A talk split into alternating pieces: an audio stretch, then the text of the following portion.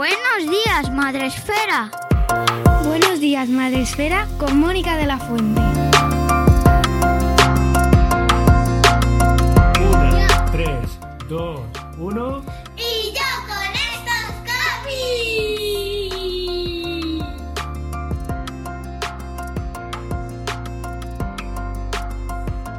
Esta Era la intro buena, buena, buena, de verdad. Y es que, claro, hacía mucho que no me ponía a, las- a los mandos del directo. Esto hace meses.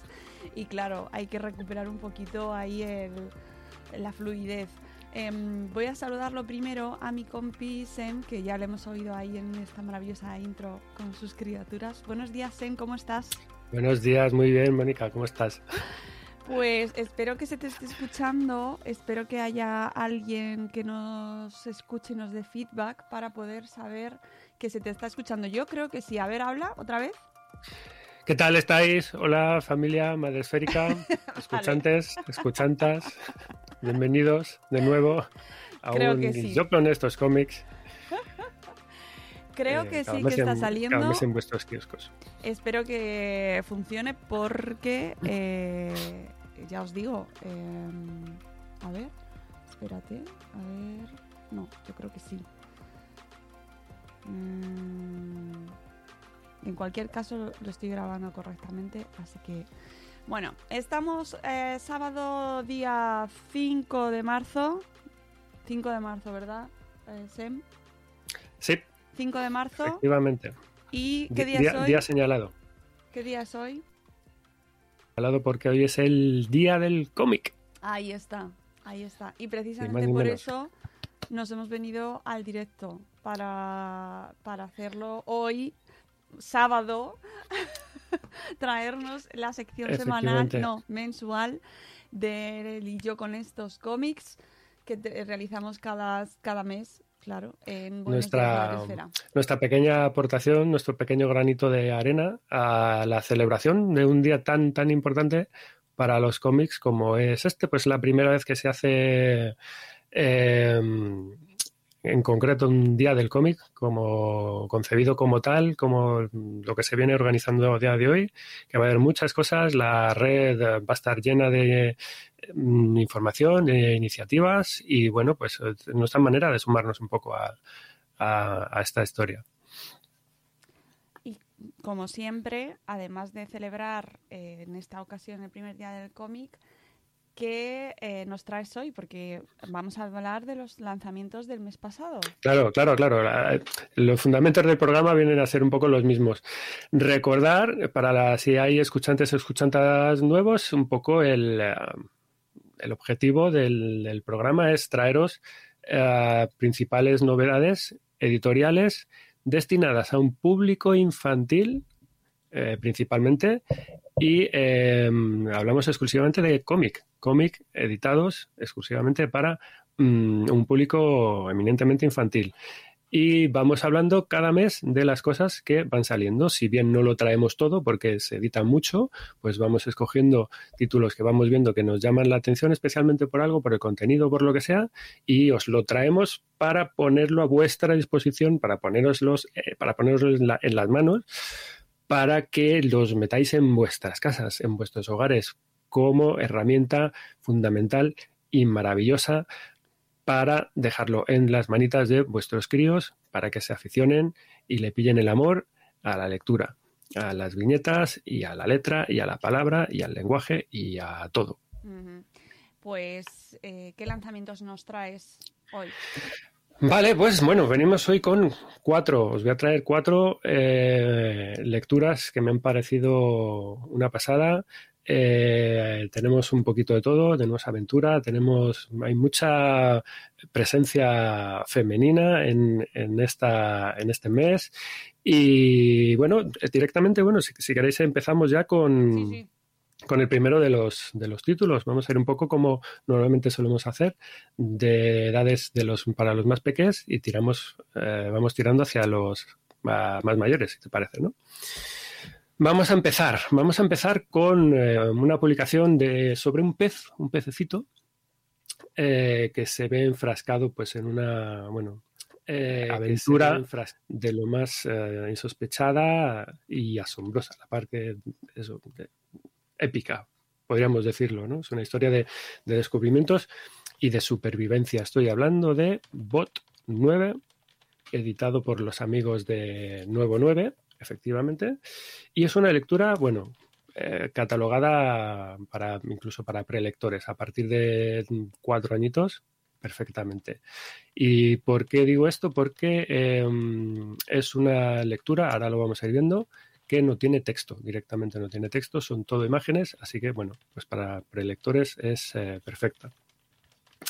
Em, Bot 9 es una obra de em, Derek Laufman al guion y al dibujo y bueno, pues está editado en Cartonea. Son 72 páginas de cómic y lo tenéis por 16 euritos. ¿Vale? ¿De qué va? Eh, Bot 9. Vamos a empezar a desarrollar un poquito. Bueno, pues eh, Bot 9 básicamente es la historia de supervivencia de un pececito que viaja a bordo de un traje. Eh, de un, traje que es un tanto especial porque es un personaje, es una pareja de viaje que es un, un tanto peculiar, lo vamos a ir viendo. ¿no? La historia arranca, Bot 9, eh, arranca con la historia de un pececito, un pececito amarillo de aletas rojas, normal y corriente, que vive con el resto de su banco de peces, pero que se ve envuelto, pues bueno, pues una pequeña carrera por la supervivencia inicial bajo las aguas, pues de un mar, eh, podemos decirlo un tanto extraño, ¿no? Porque hay un exceso hay una presencia de, elementos que podemos catalogar perfectamente como de desechos humanos, ¿vale? Barcos hundidos, coches, casas, etcétera. Y, em, vemos cómo este pececito, pues bueno, intentando, en un intento de, em, sobrevivir, de, de, salvar la vida, accidentalmente vemos cómo es capturado por un cubo que lo saca del agua y por medio de un sistema de poleas y una cuerda vemos cómo eh, es ascendido hasta lo alto de un farallón rocoso que hay en, muy cerquita de la costa y vemos que en esa cima, en ese farallón, hay una casa y la casa está habitada por un anciano, un anciano muy particular, de un aspecto así como muy particular, que además le falta una pierna. Es un detalle importante para, para la historia. ¿no? Vemos cómo este hombre recoge a este pececito, lo mete en un acuario, eh, un poco más eh, confortable, ¿no? Ahí vemos que está el, eh, pececito como muy a gusto. Y um, a la vez estamos viendo cómo este hombre es, como una especie de inventor y está construyendo un, um, un autómata, está construyendo un robot con una forma más o menos así que nos recuerda a un, traje de buzo. Y, vemos que, bueno, lo termina de completar, no tiene cabeza. Y lo que vemos que hace es que este hombre mete al pez en una pecera redonda y esa pecera redonda la acopla en la cabeza de este robot con el pez dentro, ¿no? Y es ahí, a partir de aquí, de este punto, donde comienza el viaje, de esta, el verdadero viaje de, esta historia. ¿no? Eh, se ve que el, que robot tiene, el robot echa andar eh, escaleras abajo del farallón, ¿no? Y, se ve, se intuye que tiene una misión que cumplir. Em, es decir, unas órdenes concretas que, que ejecutar, un destino al que no sabemos, no sabemos cuál es, no sabemos la misión exactamente dónde va, pero el caso es que, bueno, empieza ahí, ¿no? Sale de casa y, mm, de la mano de estos dos personajes, de estos dos protagonistas, bueno, vamos haciendo un recorrido que en el fondo es bastante extraño, ¿no? Porque vamos descubriendo el mundo, que es, que, cuál es este mundo en el, que nos, en el que nos han metido, es un mundo que está bastante hecho polvo, con los fondos marinos, los fondos marinos muy degradados, muy, todo muy contaminado. hay montañas de basura por todas partes que recuerdan un poco a las, no tan exageradas, pero al universo, a la peli de, Wally, -E, esta de Disney, con aquellas eh, tremendas montañas de todo de, basura ahí apilada, ¿no? y vamos paseando por entornos sumergidos humanos, ¿no? Que te da una idea como si, pues, eh, como que algo ha pasado, una especie de cataclismo, inundaciones eh, brutales, ¿no? Eh, y bueno, en el que al final también los, los, habitantes, toda la gente que va apareciendo, tiene pinta de que se las va apañando un poco como puede, ¿no?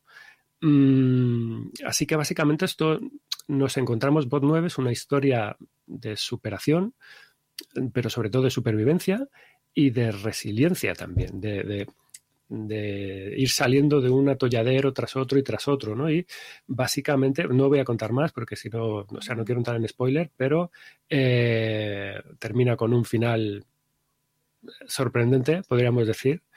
Y eh, en ese sentido, bueno, eh, ya os digo, os invito a que lo leáis y lo, y lo vayáis descubriendo por vosotros mismos. Cosas para comentar, más allá del argumento de esta obra, que tiene, bueno, eh, muchas cosas donde meterle mano, ¿no? Lo primero que quiero eh, incidir es en el aspecto visual. Para mí estamos claramente ante un corto de animación o un largo de animación, ¿vale? Podríamos hacer perfectamente, se podría hacer perfectamente una peli de esto cortometraje, mediometraje, largo, lo que, lo, que fuera, ¿no? Porque es una obra que destila, destila esto, destila, destila peli eh, por todos los poros del, papel.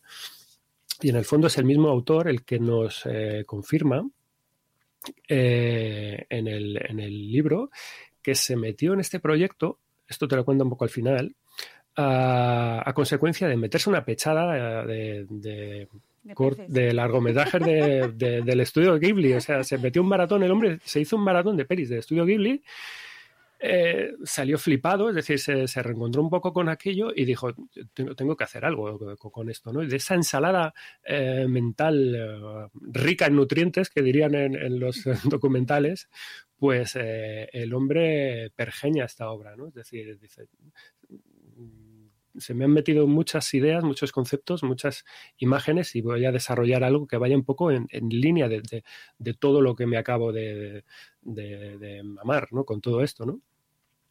Y eh, digamos que, eso es lo primero que, lo, primero que destaca. Lo otro que destaca es un poco lo que ya he iniciado, eh, con lo que he iniciado antes, ¿no? Que es una historia muda no es muy común en encontrarte publicaciones de este corte y la verdad es que suelen salir cosas muy, muy, muy bonitas, porque al final, bueno, ves que eh, al no carecer, al carecer, mejor dicho, de, cualquier tipo de diálogo, solo hay la única presencia así de texto son onomatopeyas, eh, todo el, peso de la historia y de la narración recae en, la parte visual, ¿no?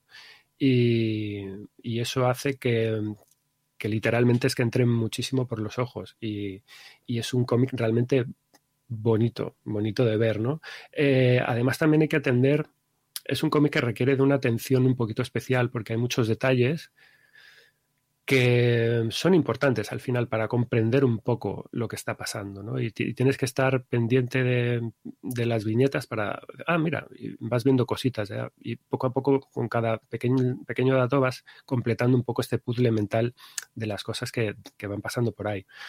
Ah, yo creo que la verdadera fuerza que tiene este cómic, voy a deciros que, que radica realmente en el hecho de suscitar preguntas al lector, ¿no? A medida que tú vas leyendo.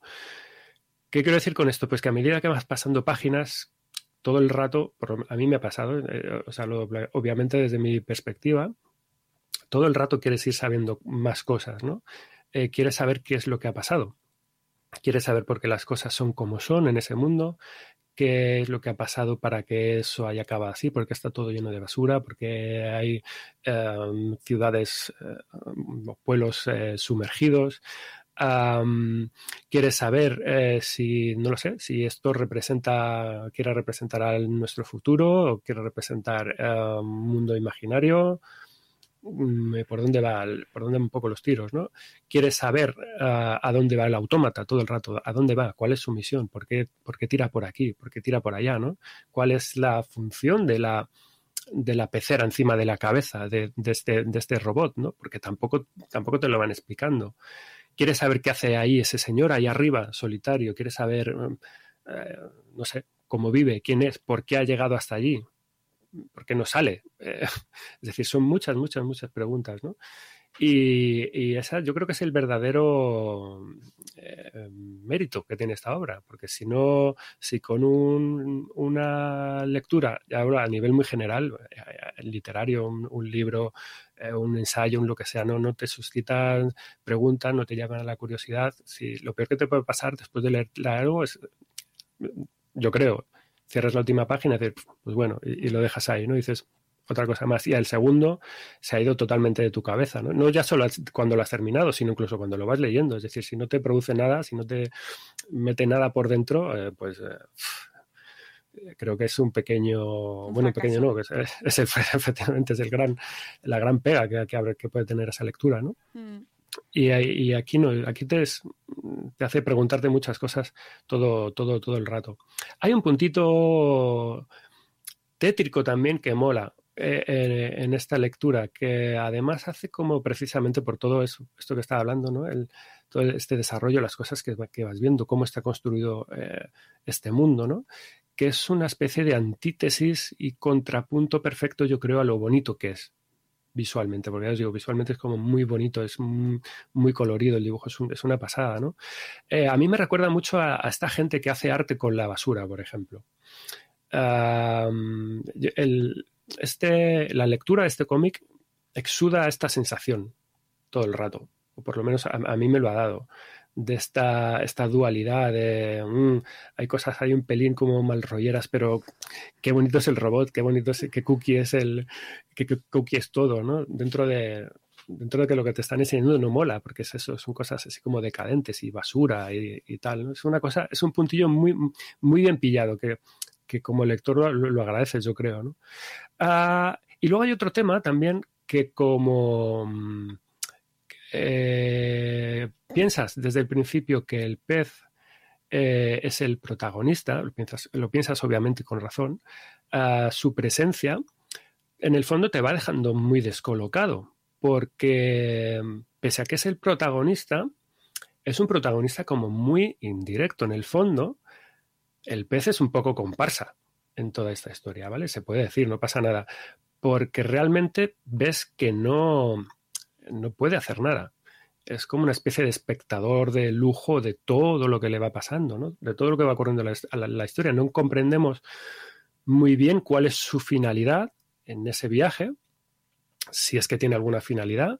Em, da la sensación de que en el fondo lo único casi que hace es meter en problemas al, al pobre robot que al final termina sacando las castañas del fuego, pero bueno, luego te das cuenta que en el fondo su función real es la de llevarte a ti como lector por la historia, ¿no? Es, digamos que un poco, un poco eres el, son tus ojos dentro de, dentro de la historia, ¿no? Te hacen meter, eh, te hacen meterte mucho en la historia y, y, empatizar con lo que está ocurriendo y con lo que, y con lo que se está viendo, ¿no?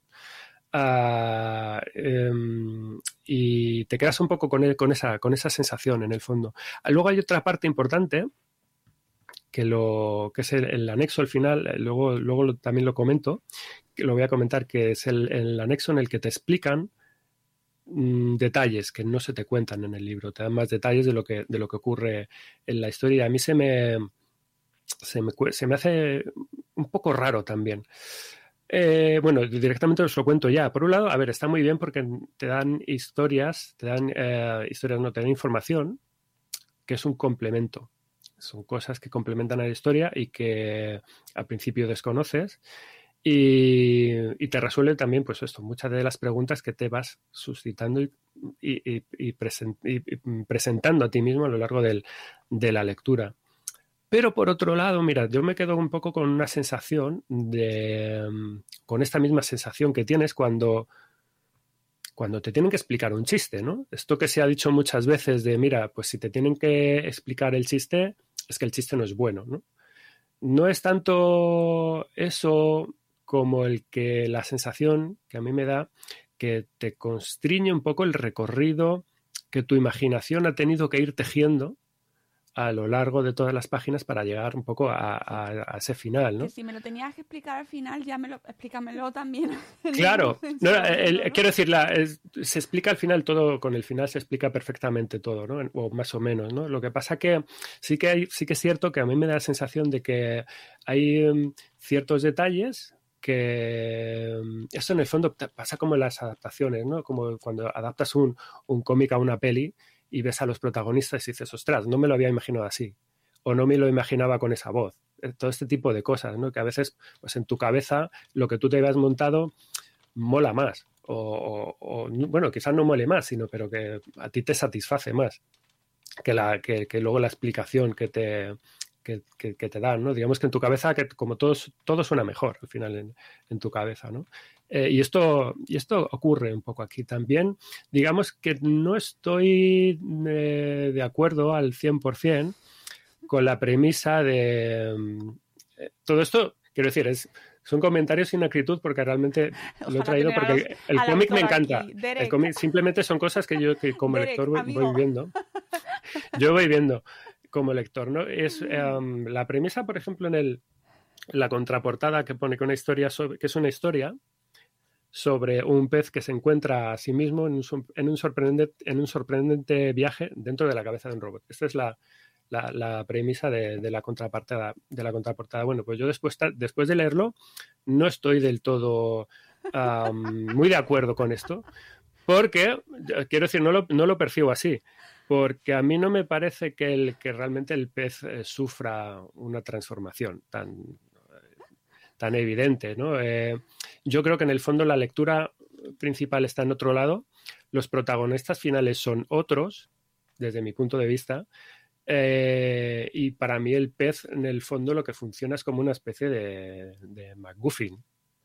Eh, y además un poco de libro. Yo creo que en el, dentro de la lectura se dan ejemplos claros de esto, pero eh, es una lectura en el fondo que yo hago y por supuesto al final ¿Qué es lo bueno que tienen estos libros? Hemos hablado muchas veces eh, de este tipo de cosas, de diferentes niveles de lectura. Pues eh, cuando los críos se van a quedar con una lectura eh, y la gente que le pueda sacar más, jugo y más partido se va a sacar, le va a sacar otra y, va a ver que las cosas van por otros, por otros derroteros. Y es el funcionamiento que debe tener esta lectura, que además me parece correcto. Ojo, no estoy diciendo justo lo contrario. Simplemente es, eh, quería puntillar un poco, un poco eh, esto, ¿no? Está bien, Derek, está bien. Está bien, pero Sem tiene opiniones. Claro, claro, y me, parece que está bien. Eh, justo es esto, si, si, no sacara, si no sacáramos cosas, volvemos un poco a lo de antes, es como, pues, pues vaya, chufa, ¿no? Eh, todo lo contrario, me, este, este cómic pues me te, aporta, me aporta muchas cosas y, es muy chulo y por eso, por eso estamos hablando eh, de él. hay que, hay que resaltar pues la, la labor de la creación de como decía antes de este cómic, la importancia de, del estudio Ghibli para, para, este autor, para este autor y, y en el fondo para, para tanta gente, para tantos creadores, ¿no? Qué importante ha sido este estudio, qué importante ha sido la figura de, de Miyazaki y de sus, y de sus colaboradores, porque eh, lleva, esta gente lleva décadas siendo un foco de, de inspiración constante, marcando a fuego a tantos y tantas creadoras eh, de todo tipo que, que marcan un estilo muy propio y muy, muy personal y al final son deudores y deudoras directos de, esta gente y, y, que nos siguen, la gente se sigue un poco inspirando en, en, estas historias de este estudio y hmm. siguen creando cosas chulas como este, como este libro, que no te decía, no es que sean refritos, sino bueno, es, es recojo toda esta inspiración que me suscita el universo de las películas de esta gente y creo mi, mi, mi, propia obra y, y eso es guay, o sea, me parece que siga funcionando y que sigan funcionando tan bien y que, y que inspiren a tanta, tanta gente me, a mí me llena de... De orgullo y satisfacción. Sí, sí, porque al final es uno de estos sitios que dices, siempre recurres ahí, son como estos eh, pequeños refugios mentales de bienestar en el que mm, sabes que te vas a sentir bien eh, y vas a sacar cosas, Tienes cosas que ir buenas. ¿no? O sea, al, al- al parque que tiene en Japón, el estudio Ghibli. pues eh, eh, eso es uno de esos viajes soñados, de, de más de uno y más de dos y más de muchos. Bueno, Hay que ir ahí, sí. Bueno, Bot de 9 es- Bot 9, es un- venga. Es un cómic que da, que da que pensar, que desarrolla y te activa las neuronas y, y a mí me ha gustado mucho, ¿no? Cosas que deciros con respecto al guion y con respecto al dibujo, bueno, pues ah, que te tienes que dejar esto, seducir un poco por la historia, ¿no? Hilando a lo que decíamos antes, si realmente te pones exquisito y se te vaya la cabeza con las preguntas, con los porqués, pues al final, bueno, tú lo que tienes es que dejarte un poco seducir por la historia por la propuesta. A lo mejor se pueden haber tirado por derroteros totalmente diferentes y dirías, pues a lo mejor es más sencillo solucionar las cosas que pasan de otra manera. Vale, sí, pero entonces pues no tendríamos historia. Así que eh, te tienes que dejar eh, seducir por eso, eh, obviar si hay, hay fisuras que las puede haber, si te las tomas por ahí. Y, abrazar esta historia y, disfrutar un poco con ella, que al final es de lo que de lo que de lo que va todo esto, ¿no? Y disfrutar del, del- del planteamiento visual, que es que es lo verdaderamente genial que hay aquí, ¿no? Eh, que yo, yo creo que eh, insistir en lo que en lo que hablaba, ¿no? En el desarrollo paralelo descriptivo que hay de la ambientación, el que hace que casi como si tú mismo fueras un pez, o fueras ese pez, o fueras otro pez, ¿no? Eh, que vas acompañando estos personajes y sin necesidad tampoco de esta de este truco de cámara tan eh, cinematográfico de ponerte en primer plano como si tú fueras los ojos, como si tú fueras el pez y estuvieras dentro de la pecera, ¿no? No, no hace falta, el cómic tampoco necesita recurrir a eso para mm, que tú experimentes esta lectura inmersiva y te hagas un poco el, el, uh, que seas eh, empático con, el, con los personajes. Y la verdad que eso está muy guay, está muy bien logrado y, y funciona muy bien. Es una, el dibujo es una auténtica pasada. Yo creo que además es muy dinámico, que por eso mola, por eso también digo que retrotrae a la idea de, de, animación, que es que esto o haces así y tienes un tienes el storyboard perfecto ya para, para sacar una producción animada de, de y cinematográfica de, de, de, todo esto, ¿no? Y, y, funciona, todo funciona muy bien. El color, el color funciona muy bien, el dibujo funciona muy bien mmm, y está elaborado para que te guste, para que entre por los ojos y digas, wow, chapó. Y, y, te quitas el sombrero, ¿no? Para terminar, bueno, ya detallitos de la edición. Quiero decir, resaltar que para mí la portada, por ejemplo, me parece espectacular. Um, ¿Por qué lo digo? Porque por el diseño en su conjunto, ¿vale? Uh, el dibujo, el color, la tipografía, todo. Yo creo que se logra con esta portada, es un equilibrio, es un ejemplo de estos de equilibrio perfecto que hace que luzca de maravilla en la estantería y que tú además cuando lo veas ahí en la tienda, en el lineal, entre todas las 100.000 novedades diferentes que hay, pues la vista se te vaya para allá y dices, ahí va, esto, ¿esto qué es? Y te, hace, te entran ganas de, de cogerlo y abrir las páginas, que es el verdadero motivo y la verdadera función que tiene que tener toda buena mmm, portada, ¿no? Y, y, además que justo al contrario que pasa con otras publicaciones, esta portada te da justo lo que promete, que es que es lo bueno. ¿Cuántas veces nos ha pasado coger algo por la portada y que luego no se parece? O sea, lo de dentro no se corresponde con lo de la portada, ni en el tema, ni en el aspecto, ni en, ni en nada, ¿no? Pues esto es justo, te da justo, justo lo que, lo que te promete cartoné del bueno, buen papel, tamaño muy cómodo, un pequeñito, un tamaño un poquito más pequeño que el, que el álbum europeo. Al final, como yo como decía, hay eh, las eh, páginas estas de, de, extras en el que te van contando detalles de los personajes y cositas así de, de, la, de la trama. Me gustan mucho detalles tontos. En la contraportada, pues Tienes el diseño del código de barras eh, como si fuera un pececito. y, y, es un detalle de diseño que lo vemos en más partes. Lo vemos en el lomo, lo vemos en el diseño del logo. lo vemos en las, en las guardas, mola mucho, ¿no?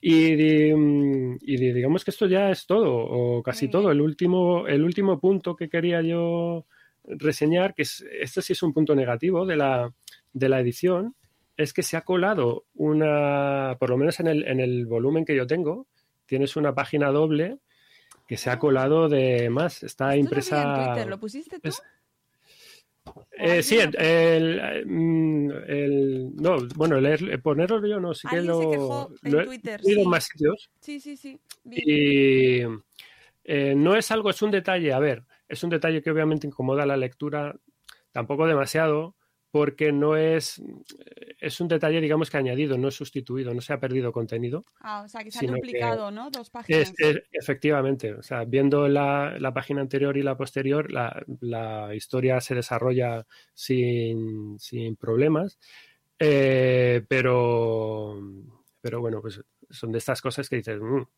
eh, Bueno, a lo mejor en, en siguientes ediciones. Claro, claro. la- Yo cuando te, cuando pasan este tipo de cosas, eh, lo normal, eh, bueno, normalmente los editores suelen, suelen saberlo, eh, suelen saberlo rápido.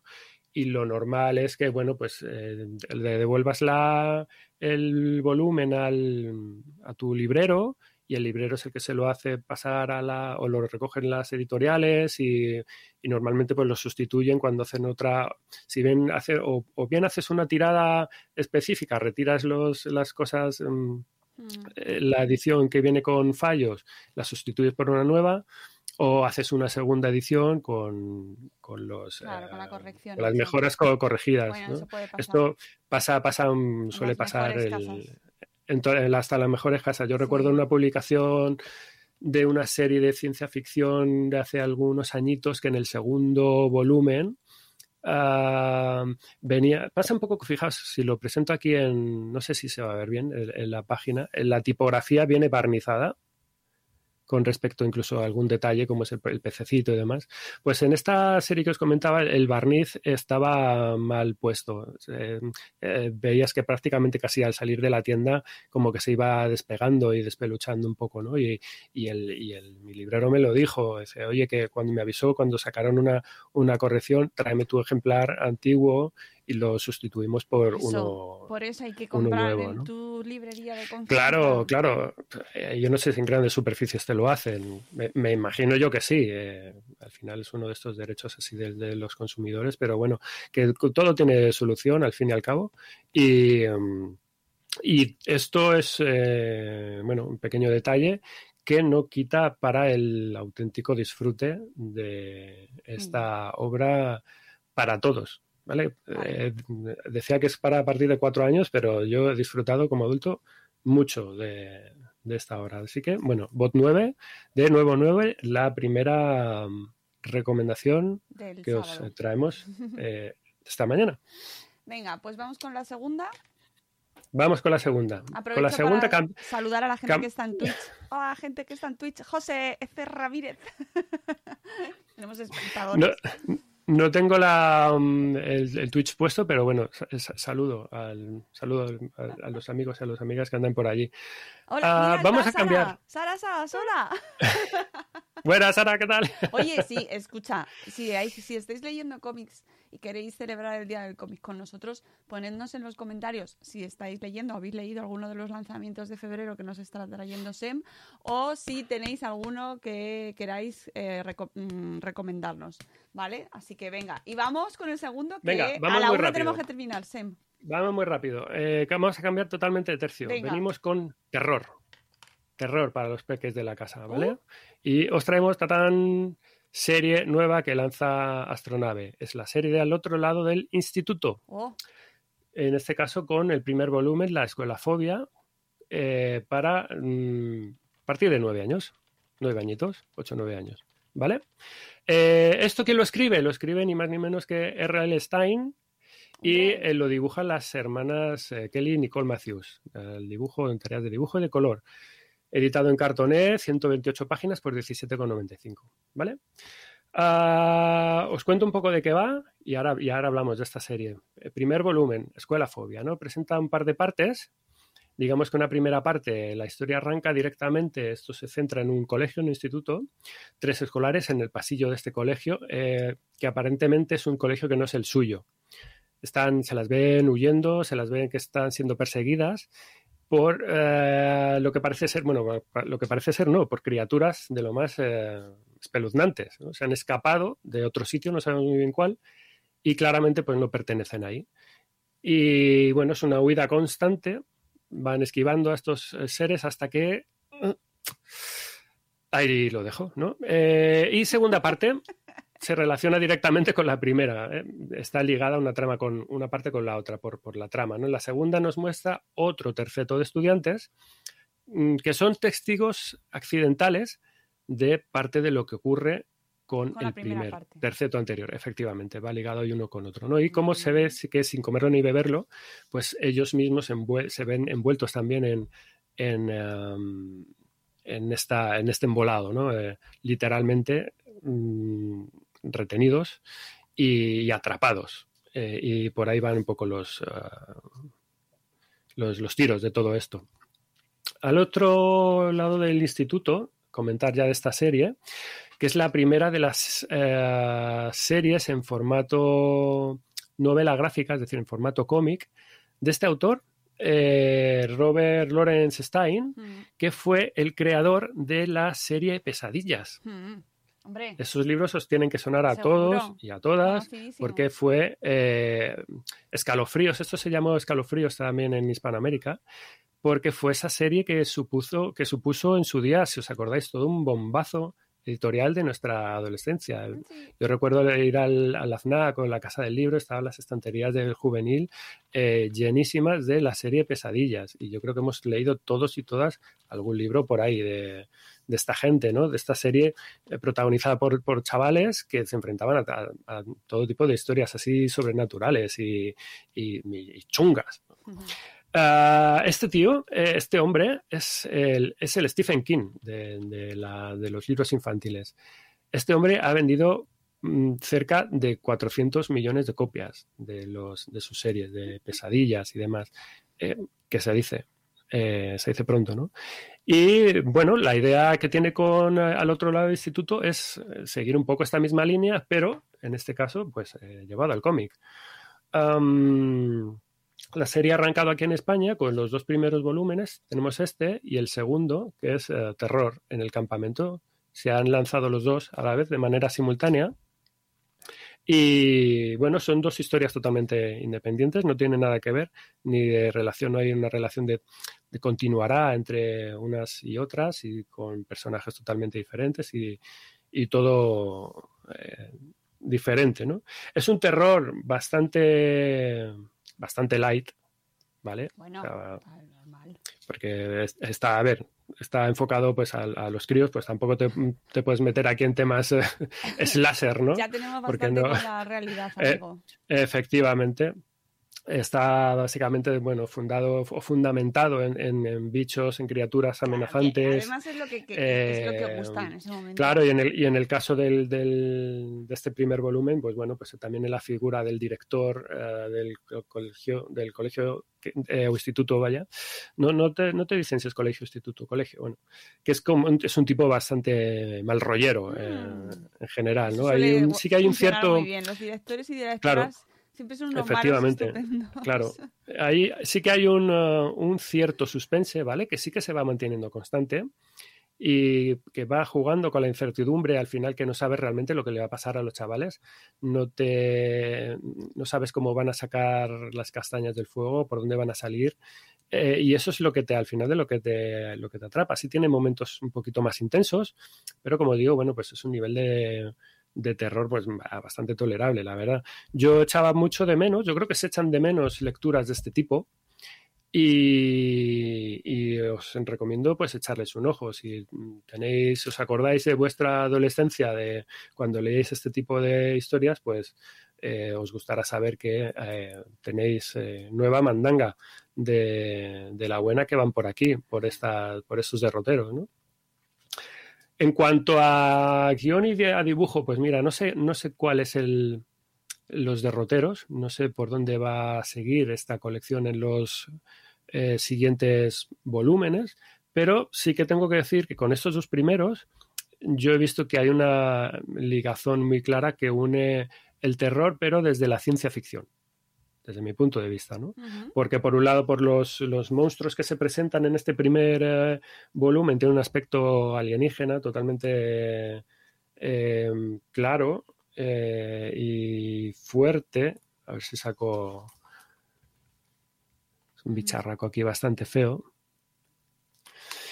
Y mm, hay temas también como de, sin hacer demasiado spoiler, dimensiones paralelas, que son temas como muy recurrentes también de la ciencia ficción. Y el segundo, el segundo tomo es que directamente son eh, alienígenas que vienen con su platillo volante, es decir, que o sea, y literalmente son un poco son un poco tontos y los llaman, de hecho, por eso digo lo literalmente, son los tontainas de Marte. el nombre, de, el nombre del, del capítulo, un capítulo concreto del inicio. Así que bueno, es todo como muy deudor de, de clásicos eh, así de buenas a primeras cinematográficos de tipo los critters, de tipo los uh, gremlins y cosas así, ¿no? Claro, que son estas herencias clásicas que nos, que nos molan y que son las que... Y muy Stranger Things también. Eh, efectivamente, efectivamente. este es el, ese va a ser el espíritu de esta debe serie. de lo mismo, entonces tiene todo el sentido que ahora se, aproveche, que la gente además lo ha cogido con mucho gustico y que se, lancen productos en este sentido que funcionan, porque a la gente le gusta. Sí, sí, sí, sí, sin duda. Y todo además aderezado pues con, pues con esos toques de humor que tiene que tener las em, publicaciones un poco de este tipo. Eso no se ve tanto en el primero, pero en el segundo sí. Es, al final dices, bueno, eh, todas, como digo, todas estas eh, historias siempre iban regadas con un poco de, de estos humor, no debo decir absurdo, de los humores del, humor que se destila de las situaciones. De, en este caso, por ejemplo, en el segundo volumen, pues que los alienígenas se introducen en el, en el, en el cuerpo de los anfitriones y es, pues bueno, pues es de nuevo una historia de estas de, de anfitriones que producen ese tipo de enredos de hola, ¿quién eres? Y, son los alienígenas intentando imitar a, a, los humanos y los otros, los humanos de alrededor, es como, mmm, ¿por qué actúas tan raro? ¿no? Todos estos rollos que hemos visto muchísimas veces y que al final, pues bueno, pues suelen hacer bastante, bastante gracia. ¿no?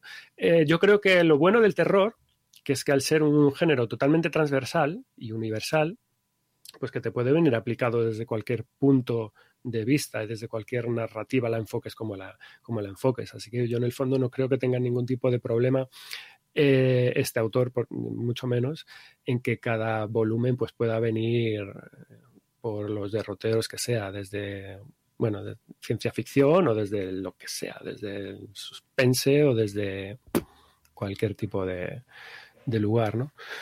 Del, dibujo, bueno, el dibujo me parece un total acierto.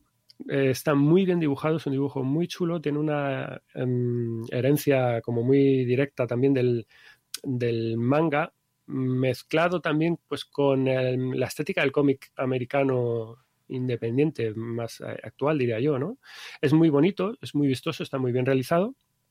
Tienes un color, eh, el color en, el primer volumen sobre todo es muy, eh, es muy definitorio porque está siempre es como en claves muy oscuras, salvo por momentos concretos y con colores específicos, por ejemplo los, los bichos que tienen unas tonalidades rosas como muy, mm. como muy fuertes, que hacen de, que hacen bastante contraste, ¿no? Porque siempre hay, pues, juega mucho con la oscuridad, con la penumbra, con las sombras, con los tonos muy oscuros.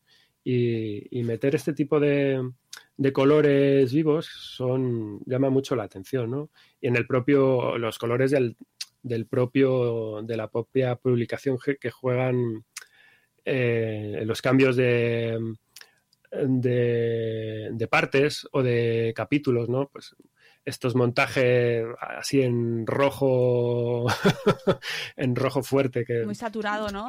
claro, que son, los que recrean siempre pues esta idea imaginaria de, terror, ¿no? Que, que, tenemos. Sí que es cierto que, para terminar con el dibujo, me llama la atención que se ha utilizado un estilo que yo diría que es un poco opuesto al que uno se imagina que tienen que tener publicaciones de este tipo, porque es una, es una línea eh, muy clara, muy finita, muy bien em, recogido y construido todo, y tú piensas que en una serie de terror, pues igual lo que pide el dibujo es, un, es algo como más deslavazado, ¿no? Más, un trazo mucho más suelto, más orgánico, que tire más como a lo, a lo grotesco, como a la mancha, a lo mejor, ¿no?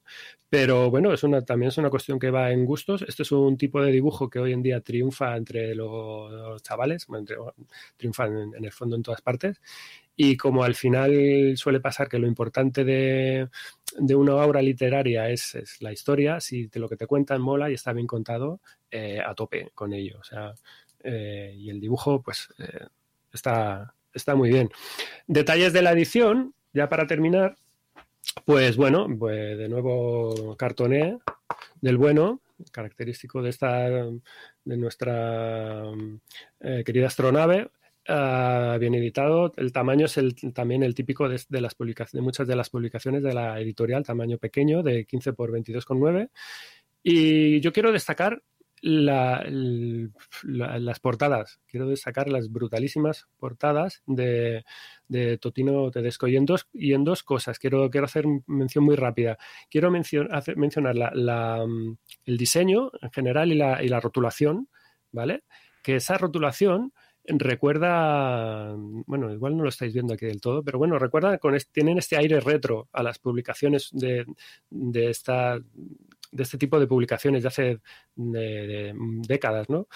Con esta tipografía de, de, corte un poco inquietante, ¿no? Que son las típicas del misterio y de terror, que están así como, como movidas y rasgadas y, demás, ¿no? Eh, quiero destacar también el, el claim mm, publicitario de Disney Plus, serie original, de, eh, o sea que lo, lo, tendréis por aquí en, en Disney, la adaptación. Y, y, quiero decir que es que, claro, es una llamada, al final es una llamada al, al marketing más puro y a dejar claro que, hey, es, esto es buena mandanga. Que no, pero que se ha creado, entiendo que se ha creado ya con vistas a, o sea, es un producto que ya nace como cómic, pero ya nace pensado que va a ir a producto audiovisual. Claro, enseguida, bueno, quiero decir, eh, tú ves un pelotazo editorial, todo lo que huele a pelotazo editorial, al final es pelotazo posible para otro claro. tipo de, de, mercados, mercado cine, mercado serie, mercado lo que sea, ¿no? Y eh, si hablamos que este es el, como decía antes, pues el Stephen King de, de los, de la literatura infantil en este rollo juvenil, pues eh, quiero decir, todo lo, es la gallina de los huevos de oro. Pues todo lo que saque este hombre, mm. ahí están las claro. eh, productoras de todo tipo, ojo a visor, ¿no? Claro, claro. Y luego, pues las portadas de, de Julián Totino Tedesco, que este hombre es un. Uh, que me parece una auténtica maravilla, me parece una pasada. Muy, muy pictóricas, súper chulas. Y eh, este hombre es, el, es, ilustrador, dibujante de cómic argentino. Eh, trabaja también como portadista para Marvel y para DC. Y bueno, pues es un, es un crack. O sea, tiene un, un, un curro de, de color y de composición muy, muy, muy muy chulo. O sea, es el portadista perfecto para una serie como, como esta. ¿no? Luego la galería mmm, final, ahí tiene una, tiene una galería final, el primer volumen. Lo que te lo que tienen son bocetos eh, y artes finales y cosas así. Y luego en el segundo volumen lo que te ofrece es un preview del primer volumen. Te mete 12, las 12 primeras páginas del primer volumen te la reproduce en el segundo. Por si a lo mejor tú has llegado a la serie, no has pillado el primero, pero has pillado el segundo, para que, bueno, engancharte un poco, para decirte ahí, eh, te has leído este, pero tienes otras cosas más. Antes de que de pasar al otro libro, eh, recomiendo un podcast mmm, que se llama Temblad, muchachos, temblad, en el cual, si os gusta la serie de pesadillas, eh, leen o hablan de mmm, los libros, de todos los libros de pesadillas en orden cronológico y, bueno, pues Qué en tono de humor. ¿Vale? Así que aquí siempre hay podcast para todo, pero es que en este caso, sobre los libros de pesadillas, mm, tenéis podcast y, y es muy, muy, muy recomendable y claro. muy gracioso. Así que pues, pues nada, habrá que echarle sobre una cómics una hay millones de podcasts, eso, sí, eso es ya otra cosa, pero, pero en este caso es que es muy, muy específico. Y no sé si eh, le preguntaré a, al podcaster que lo lleva si harán eh, spin-off pues, de esta serie. Pues vamos, ya te diría yo que casi que sí. Deberían. Deberían, deberían. Les, les animamos en cualquier caso, ¿verdad? Se lo pondré por Twitter. Venga, pues yo creo que ya, ¿no? Sí, venga, Vamos, eh, pasamos. Eh, tercera de las lecturas que os traigo para el día de hoy. Eh, Mónica, ¿qué ganas tenía por fin de traer esta serie al programa? ¿Cuál? O sea, ¿qué serie? ¿Qué serie? Es una de mis series favoritas, preferidas, por las que siento una especial eh, debilidad, un especial cariño desde que compré el primer volumen en 2016, creo. Y es que vuelven, vuelven por fin las leñadoras Madre. a nuestras tiendas, con más aventuras, con más emociones, con más cosas Lo que chungas que contigo. acechan en los bosques. No, esta serie, Dios, ah, me encanta, por favor. Leñadoras, número, volumen número 6. Esto lo editan los amigos de Sapristi y es una lectura pues, recomendada para a partir de nueve años. Es decir, bueno, como siempre, volvemos a, esto de las edades recomendadas. Todo depende de cómo veáis a vuestros hijos, a vuestras hijas, eh, su nivel de maduración lectora, cómo va, si van muy desarrollados, pues perfectamente. Con ocho te lo puedes leer bien. Que va muy lento, si quieren leer cosas como todavía muy críos, pues mira, déjalo para los 10, para los 11, no pasa nada. Pero a partir de 9, vamos a poner esta, esta edad, es eh, totalmente recomendado. Esto está creado por varias manos. Tenemos a Shannon Waters y a Cat Lay al guion. Tenemos a Amy Sotuyo en el dibujo y tenemos a Martha Layo en el color. Esto está editado en rústica, son 202 paginazas por 19,90. Bueno, leñadoras. Eh, ¿De qué va leñadoras? ¿Qué es leñadoras? Esto es, eh, digamos que el regreso, por- como os decía, es el número 6 de esta colección, al campamento de verano de, a ver si digo bien el nombre, Miss Quincella Twisking Pennyquickle Twizzled Crumpet Madre. para chicas molonas. Ojo ahí, ojo ahí, ¿vale? Y volvemos con nuestras protagonistas, que son las chicas de la cabaña Roanoke y, del, y con el resto del elenco campista que las, que las acompaña, ¿no?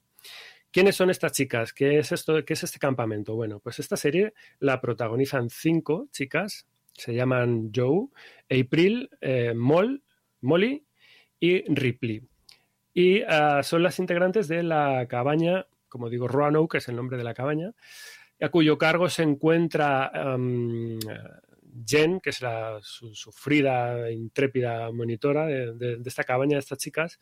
Y luego por encima de todos está Rosie, que es la monitora jefa, que es la directora del, del campamento. Y es una mujer como muy eh, enigmática, a la par que impactante.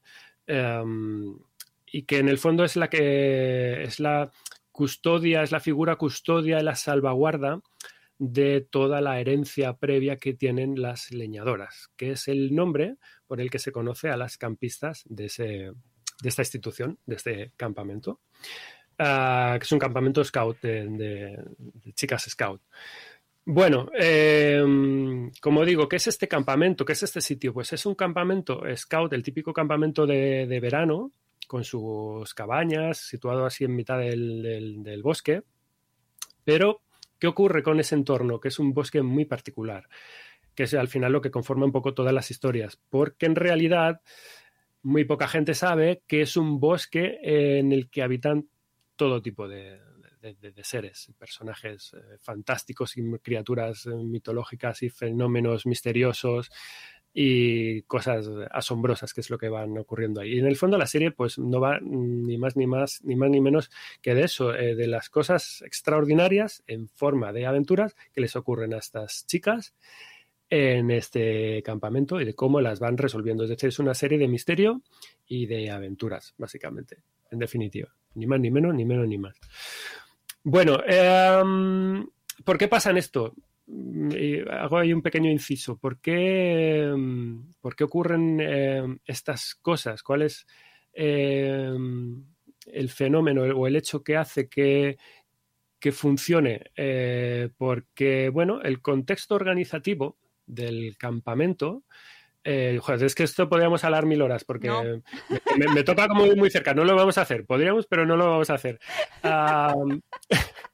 Es como un centro, difiere de los campamentos a lo mejor al que, al que estamos un poco más acostumbrados aquí. Si alguien ha ido, es, de los que nos estáis escuchando de campamento, porque es como una especie de, como de centro muy organizado, ¿no? Donde realmente puedes asomarte a las actividades que hay propuestas según un poco tus intereses más inmediatos, ¿no?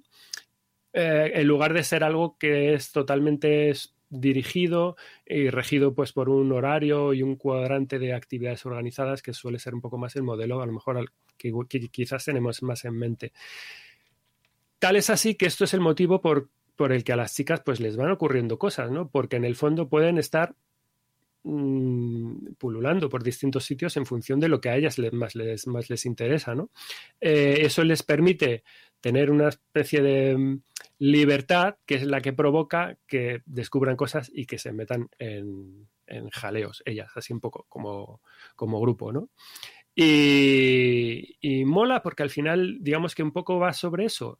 El que se metan en esos jaleos hacen que eh, desarrollen toda una serie de, de, de, destrezas que son las necesarias para uh, permitirles el salir de esos embrollos y a la vez conseguir las distintas insignias, que son las chapitas estas que tienen los scouts, que, que cada son cosas como son eh, cosas tan eh, específicas que si, os acordáis, por ejemplo, de la peli de App, ¿recordáis la peli de App? El, el chaval, el crío pequeño que va a casa del, del anciano, ahí a la, a la, puerta, que tiene, la, tiene una banda que le cruza y que la tiene ahí como en la, en la chaqueta, que la tiene toda pegada de, de, de, chapitas, de pins, de insignias, pues es este, es este rollo scout, es decir, es la insignia de la, de la chica intrépida, la insignia de la chica Uh, no lo sé. Eh, sí, cada una no con sus atributos. Sí, no, no, se me viene a la cabeza, pero de, de, tienes de, de, todo tipo, ¿no? Y, y, digamos que es un poco el, el, el, leitmotiv. Van acumulando esa experiencia, van ganando sus, sus uh, insignias a medida que van resolviendo estos tipos, esta, este tipo de, de, aventuras en las que se meten también un poco sin comerlo ni beberlo, ¿no? Eh, y, todo está ahí un poco entremezclado en, en, ese, en ese sentido. Para ir un poco concretando para este sexto volumen, que es el que ha salido en este mes en concreto, bueno, aquí lo que tienen que lidiar son con distorsiones temporales. Es decir, aquí en este, en, el, en este volumen, el tiempo se ralentiza y se acelera con consecuencias pues de lo más un poco imprevisibles, ¿no? Todo viene y todo parte de, bueno, pues un simple deseo por parte de Molly, de una de las, de una de las chicas de la cabaña, eh, con un deseo que lo hemos tenido todos y todas, más de una vez y más de 100, ¿no? Que es el deseo de que, oye, ojalá el tiempo se congelase un poco y, y, pudiera seguir disfrutando de esto que estoy haciendo, que me gusta y que me encanta y que no quiero que se acabe. Pues ese pensamiento, expresado así un poco en voz alta, da lugar, sin que ella lo, lo pretenda, obviamente, a que pues esto, el tiempo funcione mal dentro del campamento y se, se, se lía, se, las cosas se van un poco de madre. Y esto es eh, leñadoras, el, el, un poco el argumento así básico del, del sexto volumen. Cosas que hay que comentar de esta serie. Bueno, como os digo, a nivel personal, a mí es una serie que me toca muchísimo la fibra, porque, bueno, a título muy concreto, yo, fui, yo he sido monitor de campamento, monitor uh -huh. de este tiempo libre, y es un tema que me flipa. Es decir, o sea, yo a tope con esto siempre. Um, más allá de esto, bueno, es que simplemente um, hay que traer esta serie siempre a la, a la palestra todas las veces que se puedan y en todas partes porque es una serie que es una joyita. Es un eh, ejemplo perfecto, yo creo, de producto lanzado a un target específico, pero ampliable al 110% a, y disfrutable por eh, todo tipo de lectores y de, la, y de lectoras de cualquier edad. Es decir, cualquiera que coja este cómic le va a gustar. O sea, pongo la mano en el fuego que, que, que puede ser así. Y no te llevas comisión. ¿Eh? Y no te llevas comisión. No, no me llevo comisión, no me llevo comisión. Con las cosas que molan no hace falta llevarse comisión. La comisión es que sigan que sacando guste. más. La comisión es que os guste y nos lo digáis. La comisión es que nos guste y que, y que sigan sacando más, efectivamente.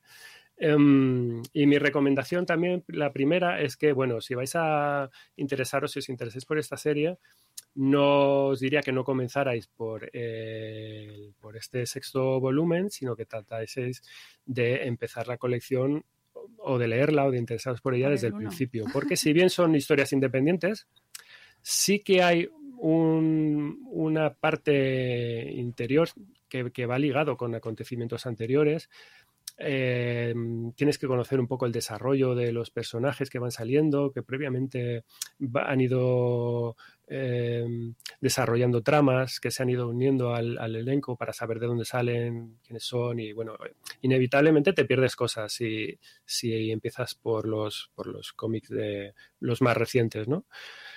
Se puede leer, pero como digo, la recomendación es empezar un poco por el, por el principio. Cosas que hay que decir de mm, buenas, interesantes de leñadoras, pues que es un cómic en clave claramente femenina, ¿vale? Y en clave, además, claramente feminista. Me explico. Las, eh, ya hemos tenido publicaciones, ya hemos comentado mm, publicaciones un poco que van en esta línea, eh, las hermanas Grimillet o cosas así, ¿no? en el que las protagonistas aquí son todas chicas. Es un campamento para chicas con monitoras, con una directora. Y además son autosuficientes, son chicas y mujeres empoderadas, son todas ellas maravillosas en todo su esplendor. Es un cómic que se toma a las chicas, que se toma a las mujeres en serio.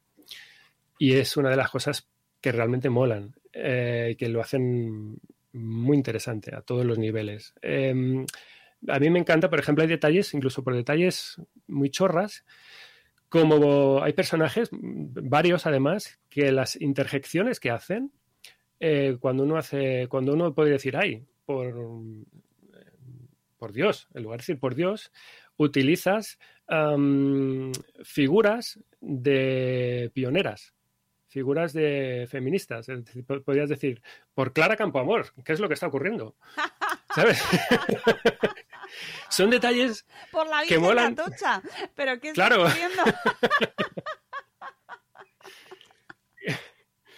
por, eh, eh, pues por Janis Joplin, ¿qué, es lo que está ocurriendo por aquí? me encantan, eh, me encantan esos detalles, en serio, son una, son una auténtica gozada, porque además es que aprendes, te entran ganas de decir, si no conoces un personaje, dices, otras quién es, y te entran ganas de ir a la wiki y de, empapar, ¿quién es esta persona? ¿no? está, no sé, me, me, gusta mucho, muchísimo por, por cosas como, como, estas, no lo sé. Eh, y todo esto quiero decir que es una idea seminal de, de las autoras, es decir, que lo, lo crearon pensando en todo este tipo de cosas. Las autoras son todas también mujeres, un grupo de mujeres que decidieron hacer, eh, se juntaron para hacer un cómic de, de, chicas y para chicas eh, mm, moderno y disfrutable y en que la gente se pudiera identificar y que, y que lo pudieran gozar y que fuera eh, real y que se sintieran eh, la gente reflejada. Y, digo que además eh, me gusta porque no es uno de estos cómics en los que dices, no es un cómic de género como tal, no es un cómic de chicas, es que es disfrutable por todos. Se lo, un chico lo puede disfrutar igual. Eso es muy importante. claro, que no es, no es un target. claro, que a veces se intenta. Eh, bueno, es que hay que hacer cómics. No es un panfleto, es que lo bueno es que no es un panfleto. No es un panfleto feminista, ¿sabes? No es es un cómic. Y es, un cómic divertido. Que, también tiene que haber, que yo no me voy a meter en el jardín, pero que mm, se pueden hacer las cosas de manera muy, muy fluida y muy natural y, que sean productos muy entrañables y muy interesantes con protagonistas de todo tipo. Claro. Y género y condición. Sí, sí, sí, sí. Y además que, mira, es que es una serie que trabaja mogollón de valores y a, todos y a muchos niveles, ¿no? Básicamente esto es una, es una historia, es una serie que trabaja ensalzando la amistad. Es uno de, pues, podríamos decir, quizás es el valor principal o, fundamental, la, amistad y la confianza, ¿no? Por encima de quizás otras cosas, pero eh, está, aquí se ve lo importante de la unión, de unirse, la idea de que juntas, apoyándose, trabajando en equipo, son capaces de conseguir resultados que de manera individual le sería muy difícil conseguir, por no decir a lo mejor eh, imposible. ¿no? Eh, habla de la tolerancia, habla del, del, respeto, habla, por supuesto, también de la diversidad. La diversidad no solamente, además, vista desde un punto de vista de, de los personajes o, racial, si se puede decir, ¿no? Cada personaje, cada, cada una de las chicas son totalmente diferentes a las demás. Tenemos altas, bajitas, tenemos morenas, rubias, pelirrojas, uh, algunas son más, más, jóvenes, otras son un poco más mayores. Todas son eh, la, la, la, monitora Jen es eh, afroamericana, o sea, en representatividad en todos los aspectos, incluso en el afecto de las relaciones y afectivas, por así decir, ¿no? Porque es una, además es una serie que se ha calificado muy justamente, se ha destacado como por su, por su faceta gay friendly, ¿no? hay una relación concreta entre algunas de las protagonistas que, que así nos lo muestra de manera eh, explícita y muy bien llevada, muy bien hecha, ¿no? Y luego, bueno, pues el propio concepto, es que el propio concepto de, de leñadora, mola mucho porque las autoras saben cómo venderte todas y cada una de estas virtudes y valores positivos que, que, las protagonistas pueden conseguir eh, em, y pueden asimilar estando allí, ¿no? Eh, todo esto se consigue de muchas maneras, pero hay unos textos interiores que te hablan de, de la historia de las insignias. Hay unos textos cada, al principio de cada volumen Uh, podéis verlo, hay un mensaje eh, del, uh, del, Consejo Mayor de Leñadoras que te habla de que te habla pues esto de, de, cosas concretas y de, y de valores, cosas que ellos aprenden y en el fondo son, son recursos para la vida, ¿no? que te llevas eh, cuando abrazas el concepto de ser una leñadora y eso mola porque dices, jo, yo, yo quiero, yo quiero esto, ¿no?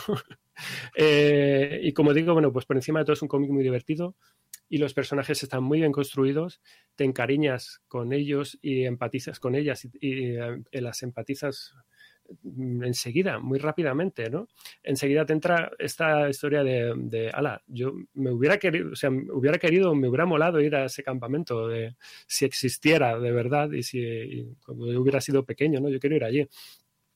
Tiene mucho ritmo, se lee del tirón, eh, es muy imaginativa, ¿no? Eh, obviamente apelando a este lado de fantasía, de, de, mitología que, que envuelve las, la, las, aventuras. Es decir, o sea, lo tiene todo. para, para, para, ir terminando o, o para cerrar, ¿no? Eh, de hecho, bueno, pues consiguió el, el, el año que arrancó la, la siguiente edición de, de los premios Eisner, tiene varios galardones, consiguió dos, dos premios al los Eisner que recuerdo que son los como los Oscar de la, de la industria. Consiguió el de mejor serie nueva y el de mejor serie para adolescentes en aquel año, ¿no? Y bueno, seriaza, que merece la pena. Uh, hay que decir que hay varias adaptaciones novelizadas yo ya tengo dos, creo que son las que han salido aquí en España. En Estados Unidos no, no sé si se han salido más. Escritas además por Mariko Tamaki, es una guionista de cómics también súper reconocida. Hemos hablado aquí alguna vez de ella. Y bueno, eh, a lo que hablábamos antes de Disney, pues hace ya un par de años que se viene hablando de un proyecto de serie de animación.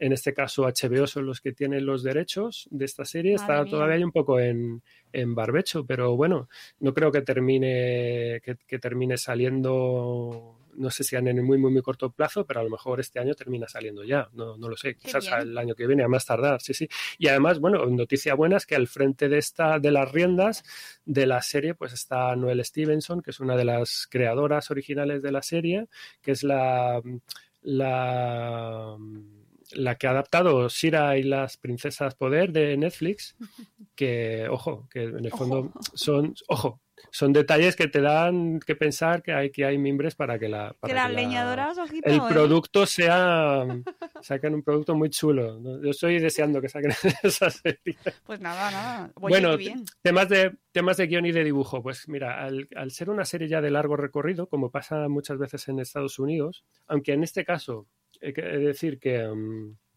que por motivos diferentes no las series de, de largo recorrido sobre todo en el ámbito mainstream de de Marvel, de DC y demás, pues bueno, una de las cosas que se caracterizan es por la alternancia a los equipos creativos. Muchas veces no hay un equipo creativo fijo, como puede ser a lo mejor en el cómic más de autor, sino que, bueno, pues eh, eh, además es como una especie de cadena. Tienes guionista por un lado, dibujante por otro, colorista por otro, entintador por otro, rotulista por otro. ¿no? Muchas veces que esa cadena eh, se vayan sustituyendo engranajes. Aquí también ha pasado, del, del, elenco original del primer volumen, pues solo queda una de las, una de las guionistas, Shannon Waters, pero bueno, aún así la, la serie no ha perdido su idiosincrasia, por así decirlo. Cosas buenas y cosas malas de estas, pues bueno, como digo, todavía cosas buenas es que hay gente a los mandos del timón que hace que, el espíritu inicial de, de, la serie permanezca y siga estando bien presente. En el aspecto negativo, pues como pasa también con otras muchas series, pues que si tú a lo mejor te encariñas de inicio con algún aspecto concreto de la serie, o bien con la narrativa concreta que tiene su guionista, o bien con el dibujo de la dibujante, y luego de repente te cambian esa figura y dices, mm, pues ah, esto ya no me gusta, eh, o ya me gustaba más antes. Eso es una herramienta para tolerar la frustración.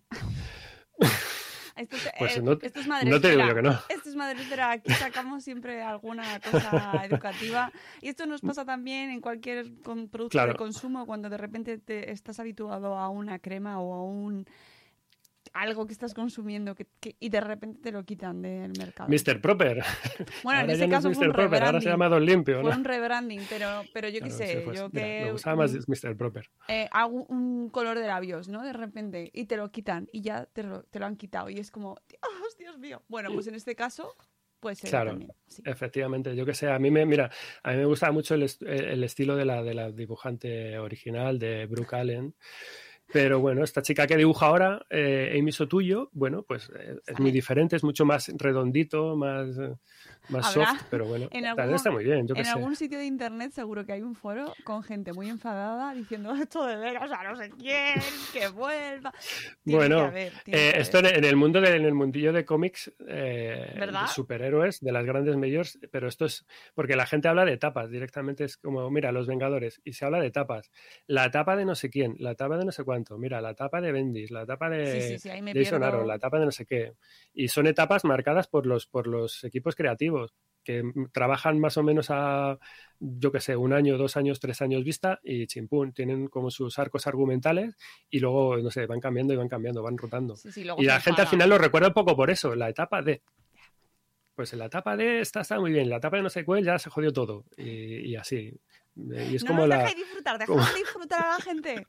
Hombre, es como una montaña rusa. No por nada, ¿eh? Pero son, como es el son, filias, cómic, y, son filias y fobias al final. En el día del cómic hay que contarlo, que es que a veces la gente fan, pues es que os, se, se, desvirtúa un poquito el momento de disfrutar, dejarnos disfrutar. Si te gustaba este dibujante, pues muy bien, pero yo que sé, que tampoco hace falta quemar edificios. Bueno, Venga, Vamos a terminar ya con detalles de la, de la, edición. Bueno, formato comic book, ¿vale? De tamaño, rústica. Cada volumen, aquí en español hay que decir que recopila eh, ocho de los números de la serie regular americana. ¿Vale? Son volúmenes recopilatorios. Esto hay que, hay que decirlo. Eh, y bueno, el, el diseño, a mí me gusta mucho el diseño de esta serie. Tiene varias cosas muy chulas, ¿no? Por un lado, porque está trabajado en cierta manera como si fuera un manual de campo, ¿no? El manual de campo de las leñadoras en concreto. Esto, si abrís por la primera página, tenéis aquí los detalles de créditos. Bueno, tenéis el, eh, este manual de campo de las leñadoras pertenece a, para que rellenes con tu nombre, el nombre de tu tropa, la fecha del ingreso a tu tropa, ¿vale? Bueno, y tienes el, el índice es un sumario del manual de campo también. Luego tienes directamente pues la imagen aquí del manual de campo de las leñadoras. Eh, nivel intermedio, décima edición, no sé qué, no sé cuántos. De hecho, mira, la edición ficticia, noviembre-diciembre de 1984. Eh, y elaborado para el campamento para chicas molonas de Quincela Triskin Triple Crumpet para chicas molonas. es que es así tal cual, ¿no? Giras la página, que es con lo que te encuentras, el mensaje del Consejo Mayor de las leñadoras. con la, con la, la, promesa de las leñadoras, ¿no? Es el... Um, es este juramento de, de estas, de estas eh, chicas, ¿no? Lo he Otra cosa aquí. de las- Espera, que lo voy a poner porque... Eso sí, eh, ahí, mira, ahí se ve perfectamente. Este es el mensaje del Consejo Mayor de las Leñadoras, que me parece guay que la editorial te ponga las primeras páginas para ver bien, bien, bien, bien, bien, Claro. bien cómo es Claro. el. Pues son detalles, son detalles muy chulos editorialmente hablando. Otra cosa que mola muchísimo es que al inicio de los episodios eh, ocurría más en los, en los primeros volúmenes, ahora ocurre menos porque las historias son como más, como más largas, ¿no? Tienes eh, que son como partes del manual de campo de las, lise- de las em, leñadoras, las explicaciones de lo que son cada insignia. Insignia de la pericia naval, por ejemplo, ¿no? Con un refrán. O ¿qué más insignias tenemos? Insignia de, de Robin Hood, insignia de, de la amistad artesana. Y, y- y tienes aquí un logo diseñado, pues amistad artesana, ¿cómo se manifiesta? Pues haciendo pulseritas de hilo, yo que sé, de todo, como toda la vida, ¿no? Y se la regalas a tu amiga del alma. O sea que hay cosas muy, muy chulas. Otros detalles que al final, cada, al finalizar cada episodio, tienes como una especie de resumen con eso, con dos, tres, cuatro, cinco em, imágenes como de Polaroids, con textos que más o menos señalan ahí en una frase eh, conceptos así de resumen de lo que ha ido cada episodio. Es decir, tiene elementos de diseño muy, muy chulos eh, en el interior que hacen que la lectura sea mucho más eh, enriquecedora, ¿no? Es que está, eh, está muy guay. Y bueno, ya está, como mira, como, y como detalle final sí que quería puntualizar, quería apuntar que en el lomo de la edición de Sapristi, en la parte de aquí arriba, bueno, esto a ver si se lo pueden mejorar un poco, porque tienes las imágenes de las, de las protas, pero no sé, lo, lo han sacado como, como aplastado. Es una imagen reducida en el primer es que volumen.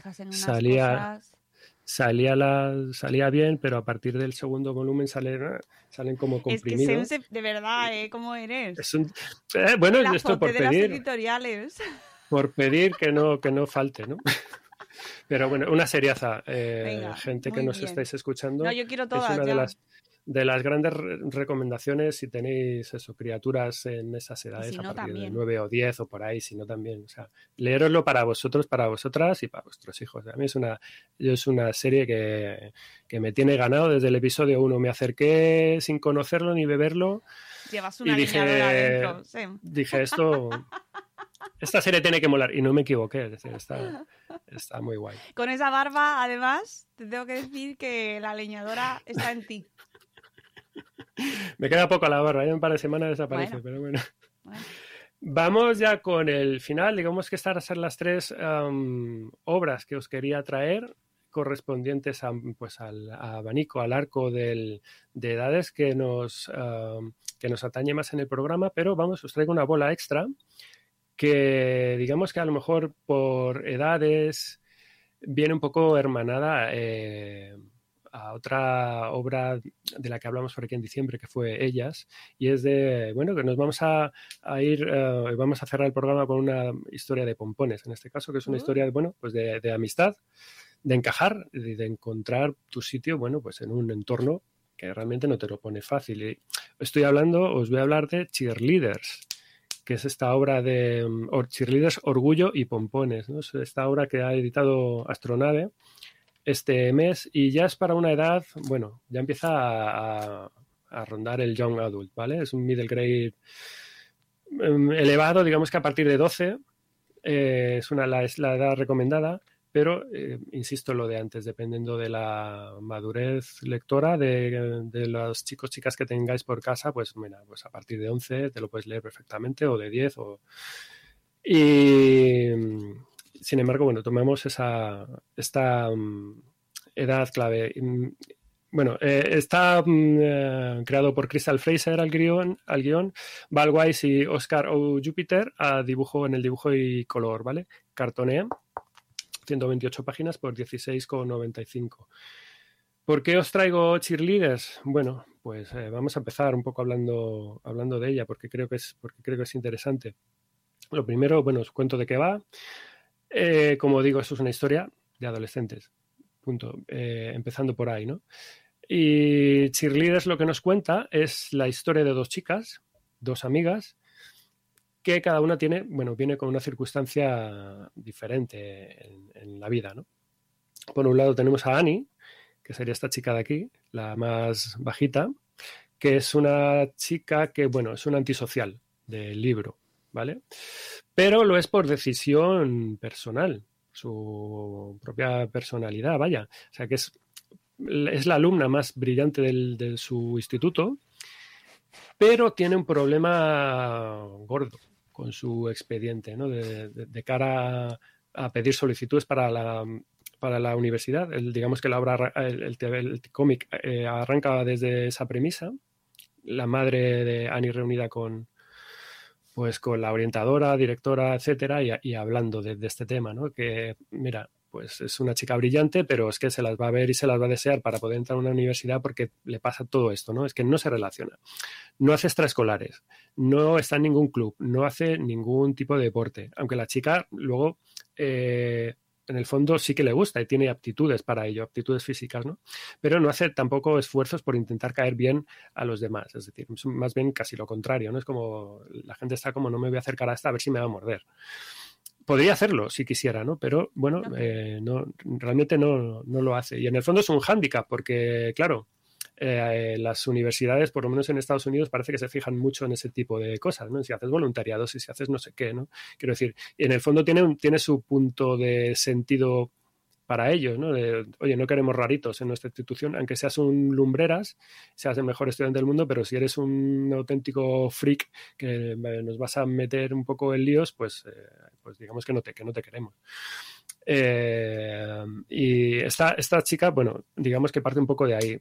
Por otro lado tenemos a Bea, que es, que es la más alta, ¿no? Que es una chica, bueno, es, una hija ejemplar, también es buena estudiante, Mm, ha sido elegida eh, capitana, lleva un año en el equipo de, animadoras del instituto y, la recién eligen como la capitana en este año.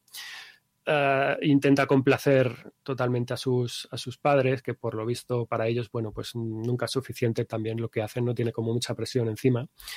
Y es que en el fondo tiene un buen motivo para ser, intentar ser un modelo perfecto de conducta de cara a todo el mundo por el que dirán. Y es que resulta, no hago mucho spoiler en esto, porque además, bueno, ya viene en, en, la sinopsis de trasera del, del uh, cómic, de la obra, es que um, Bea es la primera chica transgénero de su colegio.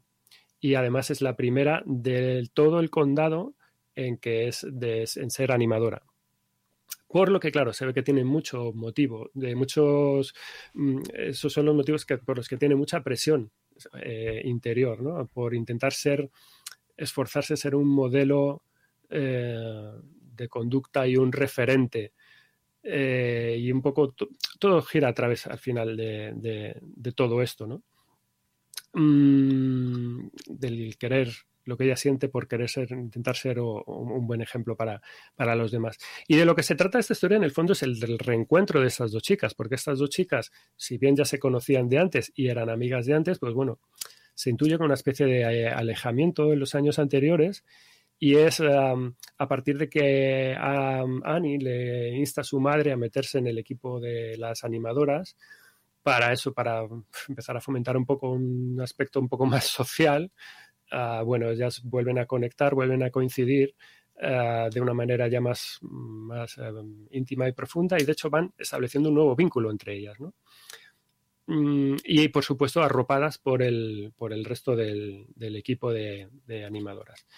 Y básicamente de esto va Cheerleader, ¿vale? Ese es un poco el, argumento de, esta obra.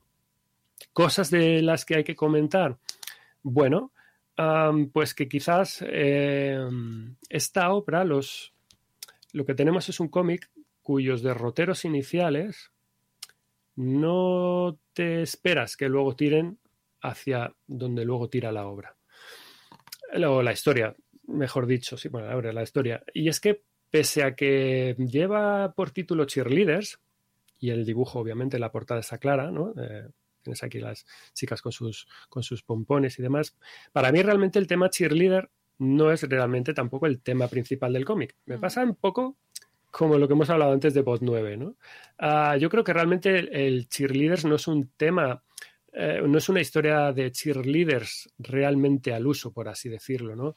Eh, lo que viene siendo las historias estas de de cine de mediodía que hemos visto muchas veces de, de una chica o de un chico, yo que sé, de, bueno, tema de cheerleaders chicas, ¿no? Chica que va a la conquista de una meta de que es una historia como de superación, que es alguien que tiene como concepto final el llegar a las a, representar a las cheerleaders en la final de la, del partido, del último eh, de la final del año, porque tiene un super partido a la final del condado y tiene que mejorar sus dotes atléticas para la conseguir el triple. Claro, claro, tira buzón, que es el sueño de su vida y que todas colaboran para lograr tal. Realmente no, no, no va de eso, es decir, sí que hay cosas de estas, obviamente, con cheerleaders, eh, pero yo creo que quedan más en un segundo plano, porque la historia, en el fondo, te te pones un poco a pensar, cambiaría muy poco si fuera un club de ajedrez en lugar de un club de cheerleaders. Y cambiaría, o sea, no cambiaría ni media coma si en lugar de un grupo de cheerleaders fuera un grupo de natación sincronizada. Ya, pero yo creo que sin haberlo leído, el estereotipo de la cheerleader es muy potente. Y en, eh, claro, esto, en, esto en Estados Unidos. Entiendo que el título ahí tiene su. Aunque luego no vaya de eh, lo que hacen las eh, cheerleaders, creo que. esto en España es una figura que esto no lo contemplamos. Claro, no tenemos tanto, pero yo creo que a mí me parece... Pero en Estados Unidos esto está integrado en su cultura. Claro, y es un estereotipo y un rol mm, muy potente, muy potente y yo creo que con eso juegan. Sí, tiene, tiene, tiene sus historias. Eh, por eso yo creo que en el fondo tiene el foco invertido, por lo menos el título. Yo lo daría, le daría la vuelta. Yo, para mí, esto, eso se tendría que titular a lo mejor, sin cambiar mucho, pero le daría la vuelta. Se tendría que titular Orgullo y Prejuicios o una historia de cheerleaders. o sea, hoy vienes, para mí. Hoy vienes en un plan. Sí, sí, yo qué sé. Yo, a ver, lo leo y son las lecciones que saco de todo. Más allá de la diversión. Dice Atlante83 en, en Twitch, nuestro amigo Atlante83, que hacía mucho, es que hacía mucho que no nos pasábamos por Twitch y claro, nos echaba de menos. Y nosotros a ti, Atlante. Tengo un amigo, no, es una amiga, dice, que fue en, en segundo de bachillerato a Estados Unidos y se tuvo que apuntar a las animadoras para integrarse. Esto, este es el dato, Sem. Es que esta pues figura en España no la tenemos tan. Esta chica de aquí se mete a las animadoras para poder integrarse. Claro, claro, claro. Yo creo que el título, es esto. Recomiéndaselo a tu amiga. Discrepo contigo del título, me parece que está bien puesto. Puede ser, puede ser. Yo es un poco por lo que por lo que y por lo que te voy a contar, porque yo creo que el hueso de la historia son las relaciones de los personajes. Cómo crecen, cómo están creciendo desde su interior y cómo el compañerismo y la, y la confianza ¿no? propia y, ajena son el eje, el eje troncal. Y eso podías haberlo narrado, pues eso, con un club de. No. no estoy de acuerdo. No estoy de acuerdo está contigo. Bien que, está bien que, Claro, porque precisamente eh, un club de ajedrez no tiene los mismos sesgos. De natación sincronizada. Tampoco. Te lo pongo ahí. Nada va a tener la misma implicación y la misma connotación que un club de cheerleaders, de, de animadoras. No lo va a tener. No lo va a tener porque es es que no, o sea, y precisamente que dos personajes como son estos dos que nos, nos presenta la historia se metan en un equipo de animadoras, eh, me parece, claro, muy potente. Yo creo que está perfectamente elegido. Puede ser. bueno, que conste que no me lo he leído, con lo cual... por eso, yo qué sé. Bueno, yo te, compro tu razonamiento, yo tengo el mío. Sí, sí, sí, sí, que a mí me encanta... Mm, yo Luego te, lo, siempre, lees y Siempre a tus pies. Pero, claro, Mira, lo, que realmente cuenta la historia es pues esto, es, una historia, es una historia de amistad, de romper barreras y de afianzarse en, tus casos, ¿no? Eh, y básicamente pues es una historia de romance que además, bueno, pues que te hace subir un poco las, endorfinas, ¿no? Es, una gente es una historia de, gente que, quiere encajar, básicamente. ¿Cómo lo hacen? Pues encontrando la mejor manera que es eh, con quienes les ayudan a explotar pues, sus virtudes y afrontar un poco los rasgos más negativo, es decir, vamos a potenciar tus cosas buenas y a las cosas malas, venga, pues enfrentémonos un poco juntos, ¿no? En compañía, con la gente, con el núcleo, de, con el núcleo del grupo, ¿no? Es una historia muy guay en ese sentido porque, bueno, eh, es un sentimiento al final que todos y todas hemos buscado y todos, todos queremos, al fin y al cabo, ¿no? Todos queremos caer bien y pertenecer a, algo, o, casi todos, tampoco voy a poner la mano en el, fuego, ¿no? Precisamente, a ver, aquí la chica, una de las protagonistas, se ve un poco forzada, porque si no, no llega a la universidad, pero es una sensación, es un sentimiento como tremendamente eh, universal, ¿no? Y bueno, las primeras páginas, si no te, si no te dicen de qué va, pues eh, no te, realmente no te, si no te has leído la parte de atrás, quiero decir, no te esperas un poco el, con las primeras páginas que vaya, que coja por el, derrotero que coge, que es un derrotero, es un derrotero trans, es un derrotero de una historia queer. Un derrotero trans. pero una vez... Lo podemos hacer como reseña. Derroteros trans. bueno, el derrotero de la historia. Es una historia sobre de, personaje trans, eh, sobre personajes eh, gays. Y una vez que además te has metido ahí, la historia ya va ahí, va a piñón. Quiero ver cómo sales. Precisamente que a mí me gusta. No, no, es que además es que es lo ideal, porque además eh, para mí es un acierto. Fíjate lo que te digo. Porque, ¿qué ocurre? Para la gente a lo mejor yo no estoy muy acostumbrado, muy habituado a, leer historias de, género tan concretos. Si a mí a lo mejor llega en la, librería, me lo presentan de buenas a primeras, igual me puede interesar, digo, oye, qué curioso, pero no sé si me lo llevaría. Porque a lo mejor quiero decir, tengo tal cantidad de, intereses y tan poco dinero en el monedero que al final, pum, pum, pum, muy como muy a piñón. De otra manera, digo, mira, esto me interesa por lo que me interesa, a lo mejor por el rollo cheerleaders o lo que sea. Y, es dentro de la historia donde me conquistan, me agarran con esta temática. Y digo, ah, estupendo.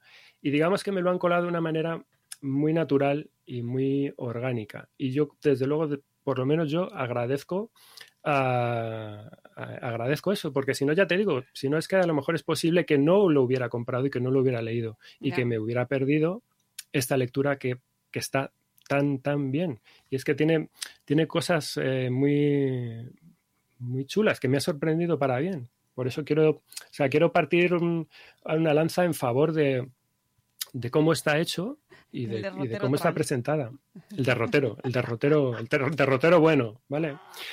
Eh, me gusta mucho, quiero destacar, mira, por encima de todas las cosas, me gusta la narrativa, la narrativa de cómo está construida esta obra, ¿vale? Porque me gusta lo que, lo que cuentan y me gusta cómo, cómo lo cuentan. Y el, y el esfuerzo continuo y conjunto que han hecho los, creadores, los guionistas y el, dibujante, hay un aspecto del dibujo que me gusta mucho, que ahora entraremos, que le han dado un sentido así unitario para poder transmitir muy bien, yo creo, la idea de adolescencia, de adolescentes chicas en concreto, ¿vale?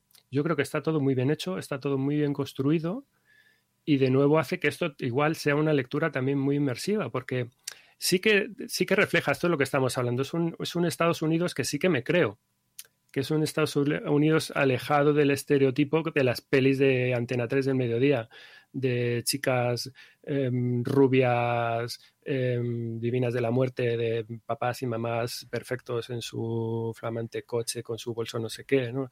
Eh, todo ultramaniqueo. Esto es, esto es otra cosa. Yo esto se siente como mucho más, como mucho más real. Y de hecho, eh, el único, si le pusiera algún, algún pero, alguna cosa negativa, no es negativa siquiera, ¿eh? pero eh, en algo que para mí como lector a lo mejor hubiera agradecido, es que yo creo que, que, todo a mí me parece demasiado perfecto y demasiado redondo al final. Es como demasiado buen rollero en su, en su conclusión. O demasiado, no sé, quizás un poco en, exceso, ¿no? Diría yo. Porque a medida que va transcurriendo la, la historia, digamos que las cosas, efectivamente, las piezas van encajando, va encajando todo demasiado bien, todo se va desarrollando demasiado bien dentro de que no, pero las cosas que no se van solucionando bien, se van solucionando como se tendrían que solucionar, ¿no? Eh, y yo no sé quizás si algún fleco, ah, algún cabito suelto, alguna astilla por ahí eh, discordante de, drama o qué sé yo, ¿no? Eh, pues me hubiera terminado por encajar todavía un poquito más, para, para mí hacerlo más redondo si cabe, pero bueno, que, o sea, ok, perfecto a todo, ¿vale? es una historia redonda, pese a lo que pueda decir, y los diálogos también realmente favorecen esa sensación. Es decir, las chicas te van contando aquí sus problemas y yo veo perfectamente, puedo sentir y ver reflejada cómo alguien que está pasando por algo como esto se pueda ver reflejado, pero al 110% de lo que te están contando aquí, ¿vale? Y eso me parece guay, o sea, me parece, me parece genial porque eh, de cara al que no vive esa realidad, esas situaciones, te ponen el foco aquí delante y te dicen, hey, eh, esto eh, está pasando, ¿no? esto está pasando a más gente de la que crees, en más situaciones de las que piensas, y esto es, es una realidad, existe. Y, es más normal, de, es más normal de lo que, de lo que parece, ¿no? Y el dibujo, como decía antes, eh, ayuda muchísimo en eso, porque creo que también la caracterización está súper bien conseguida, ¿no?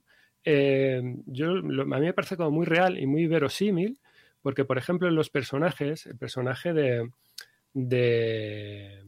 Ana, de Bea, tiene también un punto, eh, un dibujo de lo más andrógino. Y en un momento dado, te crees perfectamente lo que estás viendo. Tiene su parte de chico, tiene su parte de chica, eh, inciden mucho sobre el tema del maquillaje también, de cómo de cómo ir eh, cambiando el, aspecto.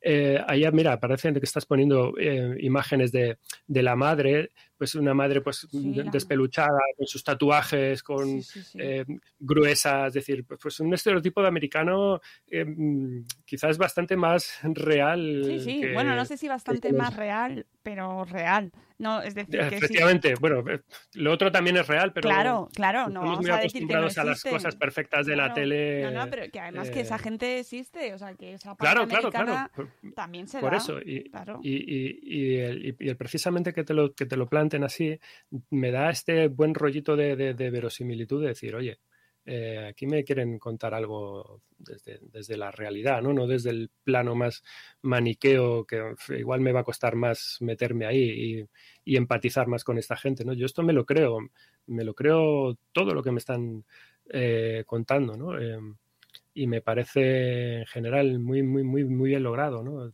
El dibujo, ya os digo, está, está muy guay, es muy expresivo uh, y todo funciona bastante bien. Incluso el lenguaje narrativo, Aquí hay otro, no sé si voy a encontrar aquí ahora a mano las viñetas, pero hay un detalle que me llama mucho la atención, que yo creo que es un, es un detalle narrativo que hace unos años, aquí lo encuentro, no existía. Eh, esta viñet, estas viñetas de aquí, eh, bueno, eh, reproducen una, un diálogo entre las dos chicas. Eso, esto que tenéis aquí, es un diálogo entre las dos chicas como que los, los, bocadillos se vuelven como si fueran los Texto. bocadillitos del WhatsApp, sí. ¿vale? Mm. ¿Dónde hemos visto esto? Lo hemos visto en ellas también, sí, sí, ¿vale? Cada vez, yo creo que es un recurso visual que vamos a ver mm, cada vez más y cada vez más que se va a integrar al que claro. ha venido para quedarse, es decir, pero además en el... está en las series, está en claro, claro, claro. Por cierto, eh, hay ya una, los, en hay esta una... última década Sí, hemos, hablando de eso, hay partes. una peli que ahora no recuerdo cómo se llama, eh, que es un padre que busca una hija eh, que ha desaparecido y toda la secuencia de la película eh, ocurre en, en vía digital, o sea, en un entorno digital, en un entorno virtual, a través de videollamadas, eh, videochats, chats de diferentes programas. Eh, si alguien de, del chat se acuerda, que me lo diga, pero que además es, os la recomiendo un montón, os la recomiendo un montón porque está muy entretenida, te mantiene en suspense toda la película y me gustó un montón. Y ahora no recuerdo cómo se llama, maldición. Perdón, ya está. He hecho luego, voy a luego, buscarla. No, luego no lo recuerdas. Sí, ahora voy a buscarla bueno, y, la, y lo pongo. Como, como alegato ya final, para, para, terminar con esta hora, para que veáis que me ha gustado y que, y, y que, y que está muy bien, eh, es esto. Yo creo, creo que, hay que traer más este tipo de, obras que, te abren cuestiones, que plantean realidades diferentes y que son una llamada al final a la que hay que atender y a la que hay que prestar atención porque son, al final son referentes. Yo creo que como sociedad necesitamos cada vez más productos de este tipo, uh, productos que por suerte cada vez están apareciendo más, por desgracia no tuvimos, la gente a lo mejor de nuestra generación esto no lo tuvimos a mano. Yo, eh, ¿te quieres poner en situación? A lo mejor eh, eh, yo en mi, en, mi, juventud no había cosas de estas, a lo mejor, y si las había, pues eran en reductos muy, quizás tenía que, tenías que irte a, no lo sé, pues algún, a barrios concretos de Madrid, a librerías así como muy concretas, en plan casi de, de mm, de y, no, no, y, cosas de estas ahora mismo están muy accesibles eh, los tenéis en cualquier librería, en cualquier superficie grande, cada vez hay más y, mola muchísimo que esto sea así y, em, no sé, eh, a tope, a tope con esto. Mm, quiero, quiero resaltar, de hecho, que no es la única publicación de, sobre mm, estas cuestiones de, género en la editorial Astronave. Tenéis otra como género queer, por ejemplo, de Maya Kobabe, para adolescentes a partir de 14 años, y que tiene una pinta realmente fantástica. Y luego tenéis también Imparables, Feminismos y LGTB, de eh, Pandora Mirabilia y Mark de nuevo también para una edad similar. Es decir, que si alguno estáis, alguno alguna estáis interesados en obras eh, de este tipo, mirad porque cada vez están saliendo más, son cosas muy chulas y hay que celebrar, hay que celebrar realmente que tenemos cada vez más publicaciones de, este tipo. Ya tengo la peli, por cierto, antes de, de nada. Se llama Searching. Searching, ¿vale? Recomendación también. es que hay que aprovechar para soltar cosas muy interesantes, Y nada, terminamos ya detallitos de la edición, pequeño, pequeño tamaño de 15 por 21, muy cómodo de leer, es el típico también de astronave, como decía yo antes. Eh, y destacar como extra al final del cómic, son de estos detalles que a mí me flipan. Tienes un par de recetas. Ah. Sí, ¿De qué? Sí, son recetas, son un par de menciones, de, son, son menciones que, un par de cosas que se, que se mencionan en la trama eh, y, tienen una pinta que están de ser, que están muy guays. Es de ropa vieja de la abuela y pasta de fresa. Muy bien. Yo igual me animo a hacer alguna. Dices, ¿y esto qué tiene que ver aquí? Pues tiene que ver aquí. Bueno, a mí me encantan estas cosas. Yo quiero más. Eh, y ya está, bueno, con esto con esto cerramos. En, Tenemos en los diarios de cereza también había recetas. Claro, en, algún otro más que, recuerde. Ah, bueno, y de hecho hay un cómic específico de Monster Delis, creo que se llama, que juraría que también es de astronave, de, de un también para críos. Em, luego otro día os lo enseñamos de, un cocinero, va, como de cocineros, cocineros reposteros, y tiene también las propias recetas de lo que van preparando en el, en el cómic. Está, tiene una pinta muy guay. Como cosas ya para, terminar, las cosas que se nos quedan en el tintero de febrero, porque nos, bueno, nos hemos traído cuatro horas, pero se han editado más. Eh, no cabe todo, no cabe todo, ni, ni, en tiempo, ni en espacio, ni en dinero en el monedero. Eh, cosas que os quiero enseñar. Mira, Nuevo 9, los amigos de Nuevo 9 han editado la segunda parte de Raúl, eh, número 2, Pies de Asno La princesa que apesta. Con Pies de Asno, La princesa que apesta. Por Tebo, ¿no? Esto lo hace Tebo. Bueno, es el segundo volumen de esta serie de, subversiva, ¿no? De, con este personaje, este guerrero tan, tan peculiar que, bueno, que lo da todo en su misión, sus misiones rescatando princesas, ¿no? Es una risa y, merece también la pena que le echéis un ojo. Tenemos, ¿qué más? Ha salido eh, SM, ha publicado el número 8 de Policán, ¿vale? Policán, de Dave Pilkey. igual de esta, no, sé si, a lo mejor puedo poner, no sé, es, que Policán es un fenómeno, ¿cómo hablar de, de, Policán? Bueno, vamos a hablar de Policán, pero quiero decir que a lo mejor deberíamos hablar un día solo de Policán, porque es que Policán es, eh, bueno, es el nuevo rey Midas del cómic eh, infantil. Policán es una, una especie es un spin-off de Capitán Calzoncillos. Doug Pilkey es el creador de Capitán Calzoncillos y es, um, bueno, son las andanzas de un policía que es mitad humano, mitad perro.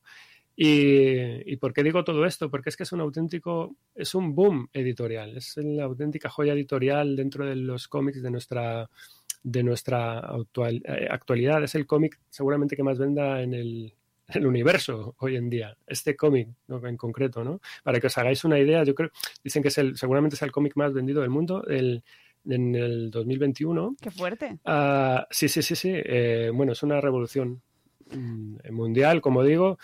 Eh, en 2020 vendió casi 4 millones de ejemplares en Estados Unidos.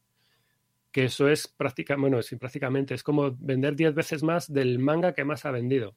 Y eso que los mangas son normalmente, así por volumen general, de por, por género, es lo que más vende con muchísima diferencia, mucho más que superhéroes, mucho más que, em, a lo mejor cómic independiente, ¿no? O sea, cuando hablamos de que el cómic eh, infantil está en una fase de boom, nos estamos refiriendo a cosas como esta. Es decir, autores como Doug Pilkey, que ha dado el dardo en la diana, en todo el centro, y está siendo una auténtica mina de oro para, obviamente para él, pero bueno, para sus editoriales, porque está presentando obras que se venden, bueno, como rosquillas. Y, y eh, Policán lo podéis encontrar en, en, cualquier sitio, en grandes superficies, lo vais a ver en los lineales de, de literatura eh, y de libros infantiles y demás, ahí lo vais a tener. Capital Canzucillos, Policán y, y todas las obras de Dapilki, porque es que es un auténtico pelotazo editorial.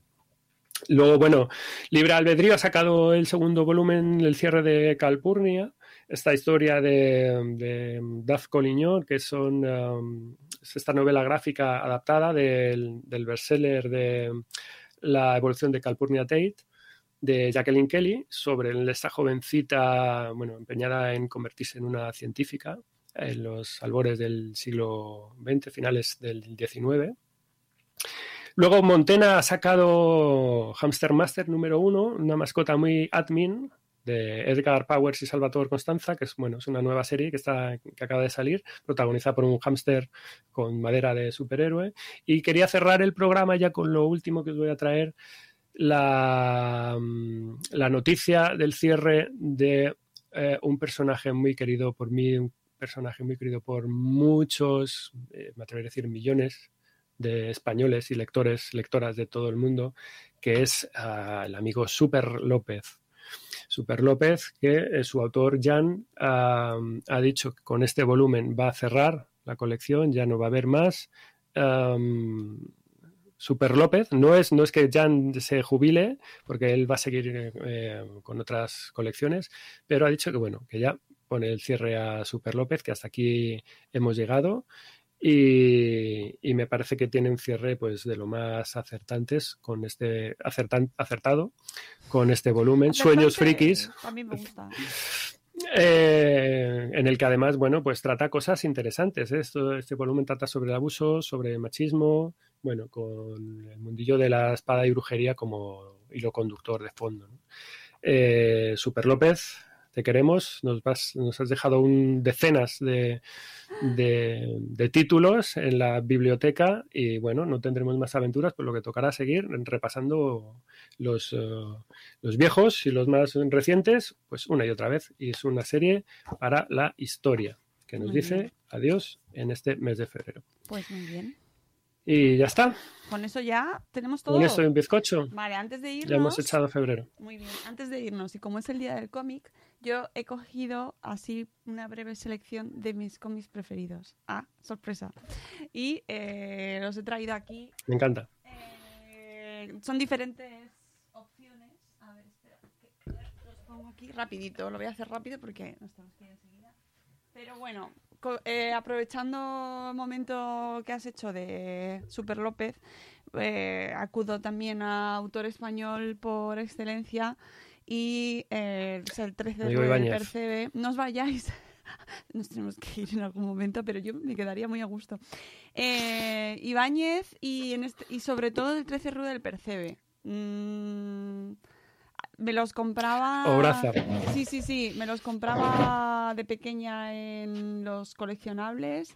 Los he leído muchísimo y mm, forman parte de mi de mi vida. Mira, mira que lo tenemos. Y claro, cuando Es salió que esto tiene que estar en todas las. cuando las salió la edición especial de coleccionista, pues me hice con ella. De hecho, la tenía mi hijo, le he hecho buscarlo desesperadamente porque no lo encontraba. Y yo, por favor, encuéntrame este libro porque este no se puede perder. Eh, Mira, eh, por ahí detrás, igual se ve. Tengo. Todos.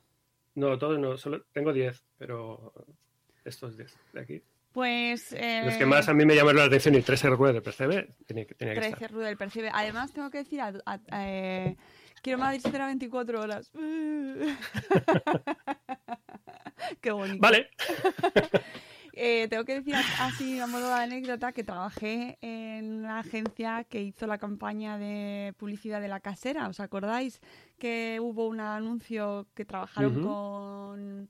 eh, Con Arguiñano, ¿no? No, no. Eh, sí, pero no. O sea, sí, pero fue, fue parecido en esa misma época, y creo que también parte- parti- participaba Arguiñano, cuando sacaron el tinto de verano de la casera. Ah, esa, esa es el, ese es el que me refiero yo. creo. Es así. Bueno, pues hicieron una colaboración con Guillermo Fesser o con el hermano, no me acuerdo, Javier Fesser, y grabaron un anuncio eh, con los personajes del 13 Rue del Percebe en vivo.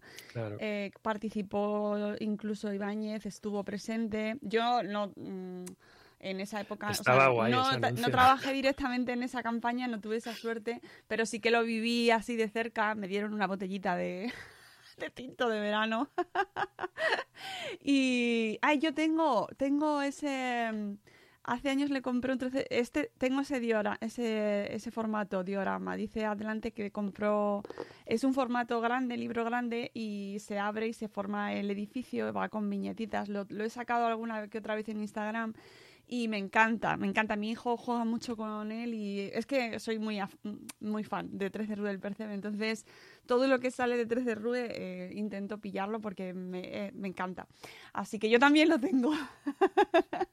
y es un tesorito, ¿eh? Eso hay que guardarlo porque la verdad es que merece la pena. Más cosas así que tengo mm, que me parece muy interesante, bueno, que han formado parte de mi vida eh, cultural y de todo tipo. eh, Dale, dale. Mafalda. Mafalda. Mafalda, eh, pues es que en este caso es el Ese también lo tenemos por casa. En, otro, en, otro, en otra edición. Eh, Lo tenía mi doña. Ya antes de conocerla ya lo tenía. Pues que- para mí Mafalda es... ¡Hala! Se cayó al suelo algo.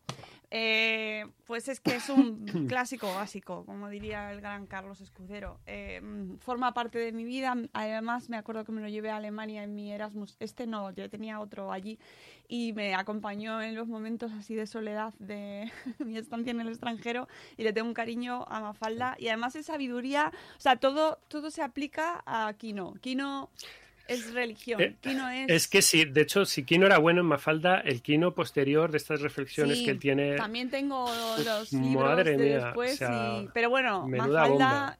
y Kino ma- eh, a reivindicar siempre.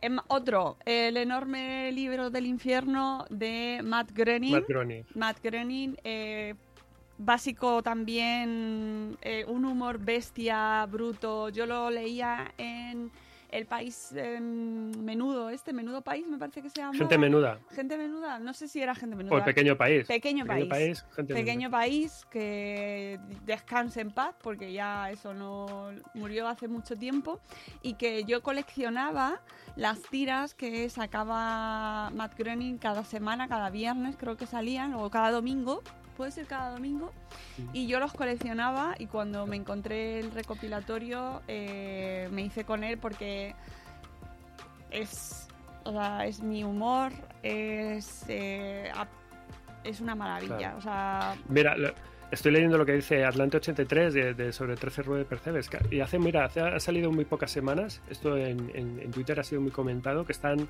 eh, otra vez los herederos de. Claro, porque ¿qué ha pasado? Hay, hay, un, hay un temazo con el tema de los de todo el fondo que tiene Bruguera. Porque Bruguera eh, tenía unas condiciones, mm, imponía unas condiciones ultra leoninas a sus a todos los trabajadores se quedaban, o sea, los trabajadores no tienen ningún tipo de derecho. Tiene, un fondo original de originales brutal, ¿no? y los están por ahí eh, guardados mucho dinero eh, per se y además mucho tiene mucho valor también eh, cultural. Es decir esos originales deberían estar en casa de sus de sus dueños o deberían estar en si me apuras en, en instituciones en museos o lo que sea o en manos de gente de estudiosos. Y, y no están allí retenidos eh, pudriéndose eh, acumulando polvo y hay un bueno hay unas historias detrás de todo eso que, que alucinas bueno, sí, es, es historia también de nuestro país, la Claro. verdad. Eh, y, y bueno, para terminar, te- se- tenía otro que se me ha caído al suelo, pero bueno, ahora lo cojo. Eh, voy a terminar ya porque hay, hay muchos, ¿eh? habría muchísimos que me dejo fuera, Tú pero, fíjate. pero también quiero reivindicar mucho a Maitena.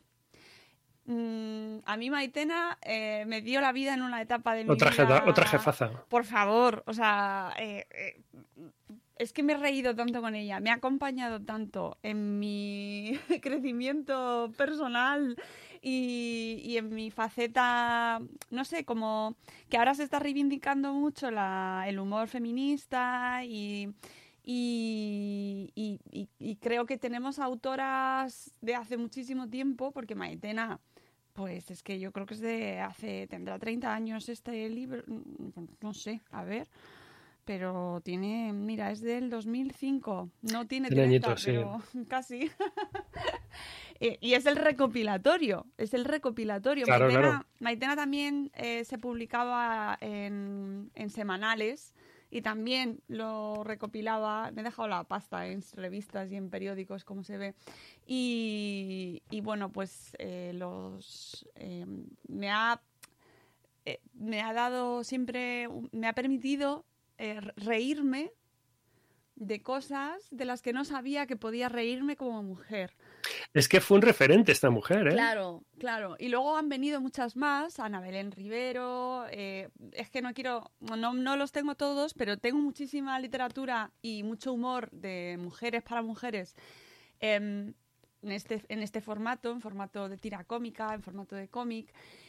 Que, pero que es que le deben a Maitena muchísimo y que yo creo que fue de las Mm, pioneras totalmente en hablar sobre la, la presión que sufre la mujer en cuanto a su belleza, en cuanto a la maternidad, en cuanto a mm, eh, a aspectos de, las, de la pareja, las relaciones tóxicas, el amor, el concepto del amor romántico, eh, la amistad entre las mujeres, el humor propio, el humor, existe un humor eh, que puede permitirse el lujo de reírse y es muy sano reírse de Claro. cosas que nos pasan a las mujeres. Con lo cual, y luego además me recuerda mucho a, a una humorista y podcaster británica eh, que, mm, que ahora, jo, ahora no me acuerdo del nombre, pero tiene un podcast que es eh, How to be a Feminist o no me acuerdo ahora. Lo pondré en las notas del programa. Pero bueno, que está muy ligado, es como, como reírnos del feminismo siendo feministas y, y- y viceversa, ¿vale? Porque Claro. creo que también hay que reírse de eso y, y es sano y es muy bueno reflexionar sobre ello. Es que Maitena molaba, molaba mucho porque te, te plantaba, claro, te daba la sensación de estar leyendo situaciones de mujeres reales. Es Claro. decir, Claro, mujeres alteradas, mujeres alteradas en realidad. Que bueno, no son en, en bueno, ni Matt Groening ni Maitena y eh, no, no, ni- no son para infantil y juvenil, pero sí para a ver, espera, que voy a coger. son, son universales también, ese tipo de cosas. Yo creo que para la adolescencia En cuanto creces un poco, ya Bueno, y Matt. Groening, Matt Groening, eh, creo que para la, la adolescencia, finales ahí, en ese momento en el que te, te eh, regodeas en lo malo, te regodeas Claro, eh, sobre todo ese Matt. Groening que es- tiene eh, su punto ahí salvaje. Claro, claro. Yo creo que Matt Groening eh, es un es una bestia del humor más bruto y Es un entonces- genio, Y sí, claro, claro, entonces eh, hay un eh, momento vital eh, que es cuando estás descubriendo la- el sarcasmo, la ironía, eh, el reírte de lo negativo que lo hace fantástico. Y que se me había caído, quiero recomendar también este, este tomo que se llama Dinero, eh, revista de poética financiera e intercambio espiritual de Miguel eh, Briena.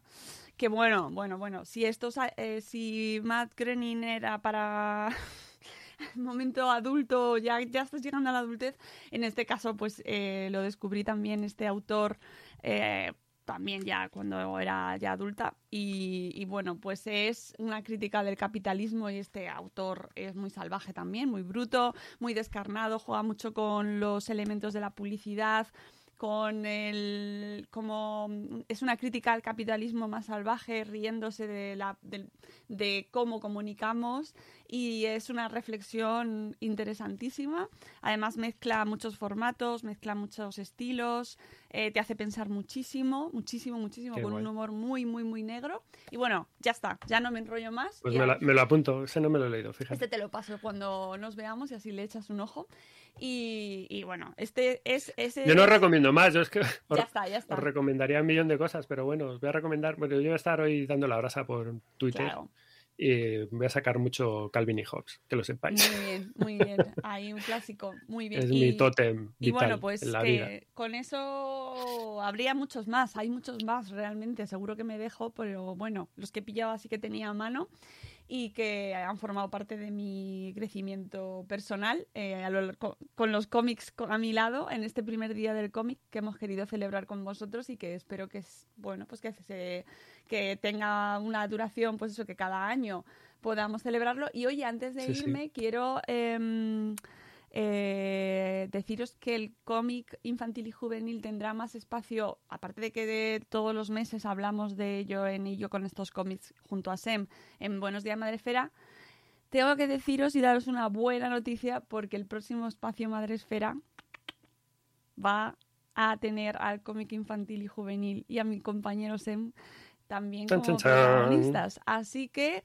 el próximo espacio Madresfera, que ya sabéis que es este programa que hacemos en vivo en el espacio Fundación Telefónica en el centro de Madrid y que lo hacemos con público, que podéis acompañarnos, que podréis venir y grabar el programa con nosotros, pues lo haremos dedicado a este mundo y relacionado también con las nuevas tecnologías, con las redes sociales, con Internet, qué relación se ha establecido en los últimos años entre este sector que parecía ligado al papel, aunque no es todo lo que parece y que hay un mundo también, también muy digital ahí que conoceremos también en ese programa y ya os daremos la fecha porque aún estamos cerrándola y quién estará con nosotros, quién podréis, a quién podréis ver y escuchar ese día. Pero bueno, ya os lo de- quería adelantar aquí, hacer el anuncio final para terminar este programa tan especial, ¿no? Eh, gracias a los que habéis estado con nosotros en Twitch, a quien dice, espera, voy a poner el comentario de Papá Mago por Muchas aquí. gracias.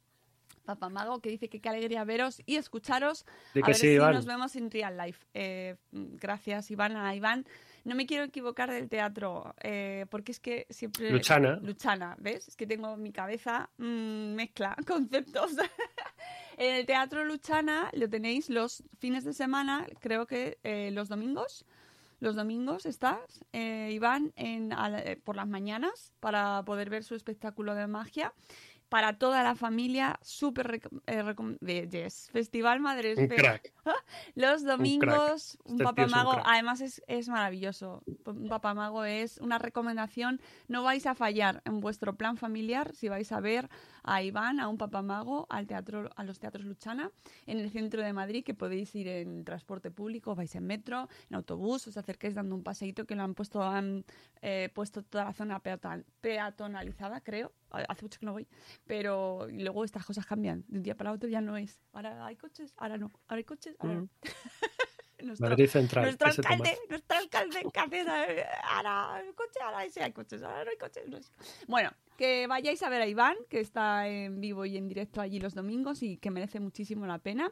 Y que nosotros nos vamos, que volveremos el mes que viene con y yo con estos cómics, con los lanzamientos Más cositas, de más marzo. viñetas. Que ya tenemos aquí cosas de marzo, ya tenemos aquí cosas de marzo, cositas, ¿eh, amigos? Que hablaremos el mes que viene y que, que muchísimas gracias por haber estado con nosotros, que disfrutéis mucho del fin de semana, ¿vale? Que leáis mucho y que nada, que seáis muy felices. Sem, gracias. Larga vida a los cómics. Eso. Esto es el, con lo que hay que cerrar que, hoy. que los cómics son libros, que hay que, que, que leer cómics es leer también. Parece una obviedad que siempre. haya que decirlo, pero que forman parte de nuestra vida, que los recomendéis, que los leáis, que no os peleéis entre sí. "Ah, Esta es una etapa, la otra etapa. No os peleéis, peleéis. Compradlos, em, regaladlos, pedirlos en la biblioteca, pedirlos Exactamente. prestados, Eso. cogérselos a vuestro primo mayor, a vuestro abuelo, lo que sea. Disfrutadlos, están ahí a vuestro alcance y a tope, a tope con los tebeos. Pues amigos, a tope con los TVOs y a tope con el fin de semana. Nos vemos, os queremos mucho y la semana que viene tendremos más episodios de Buenos Días Madresfera ya en diferido y, y ya nos escuchamos. Amigos, adiós, adiós. Espérate que ahora ya no sé cómo se termina por aquí. Voy a darle Chao. a todo así como a lo bruto, ¿vale? Adiós.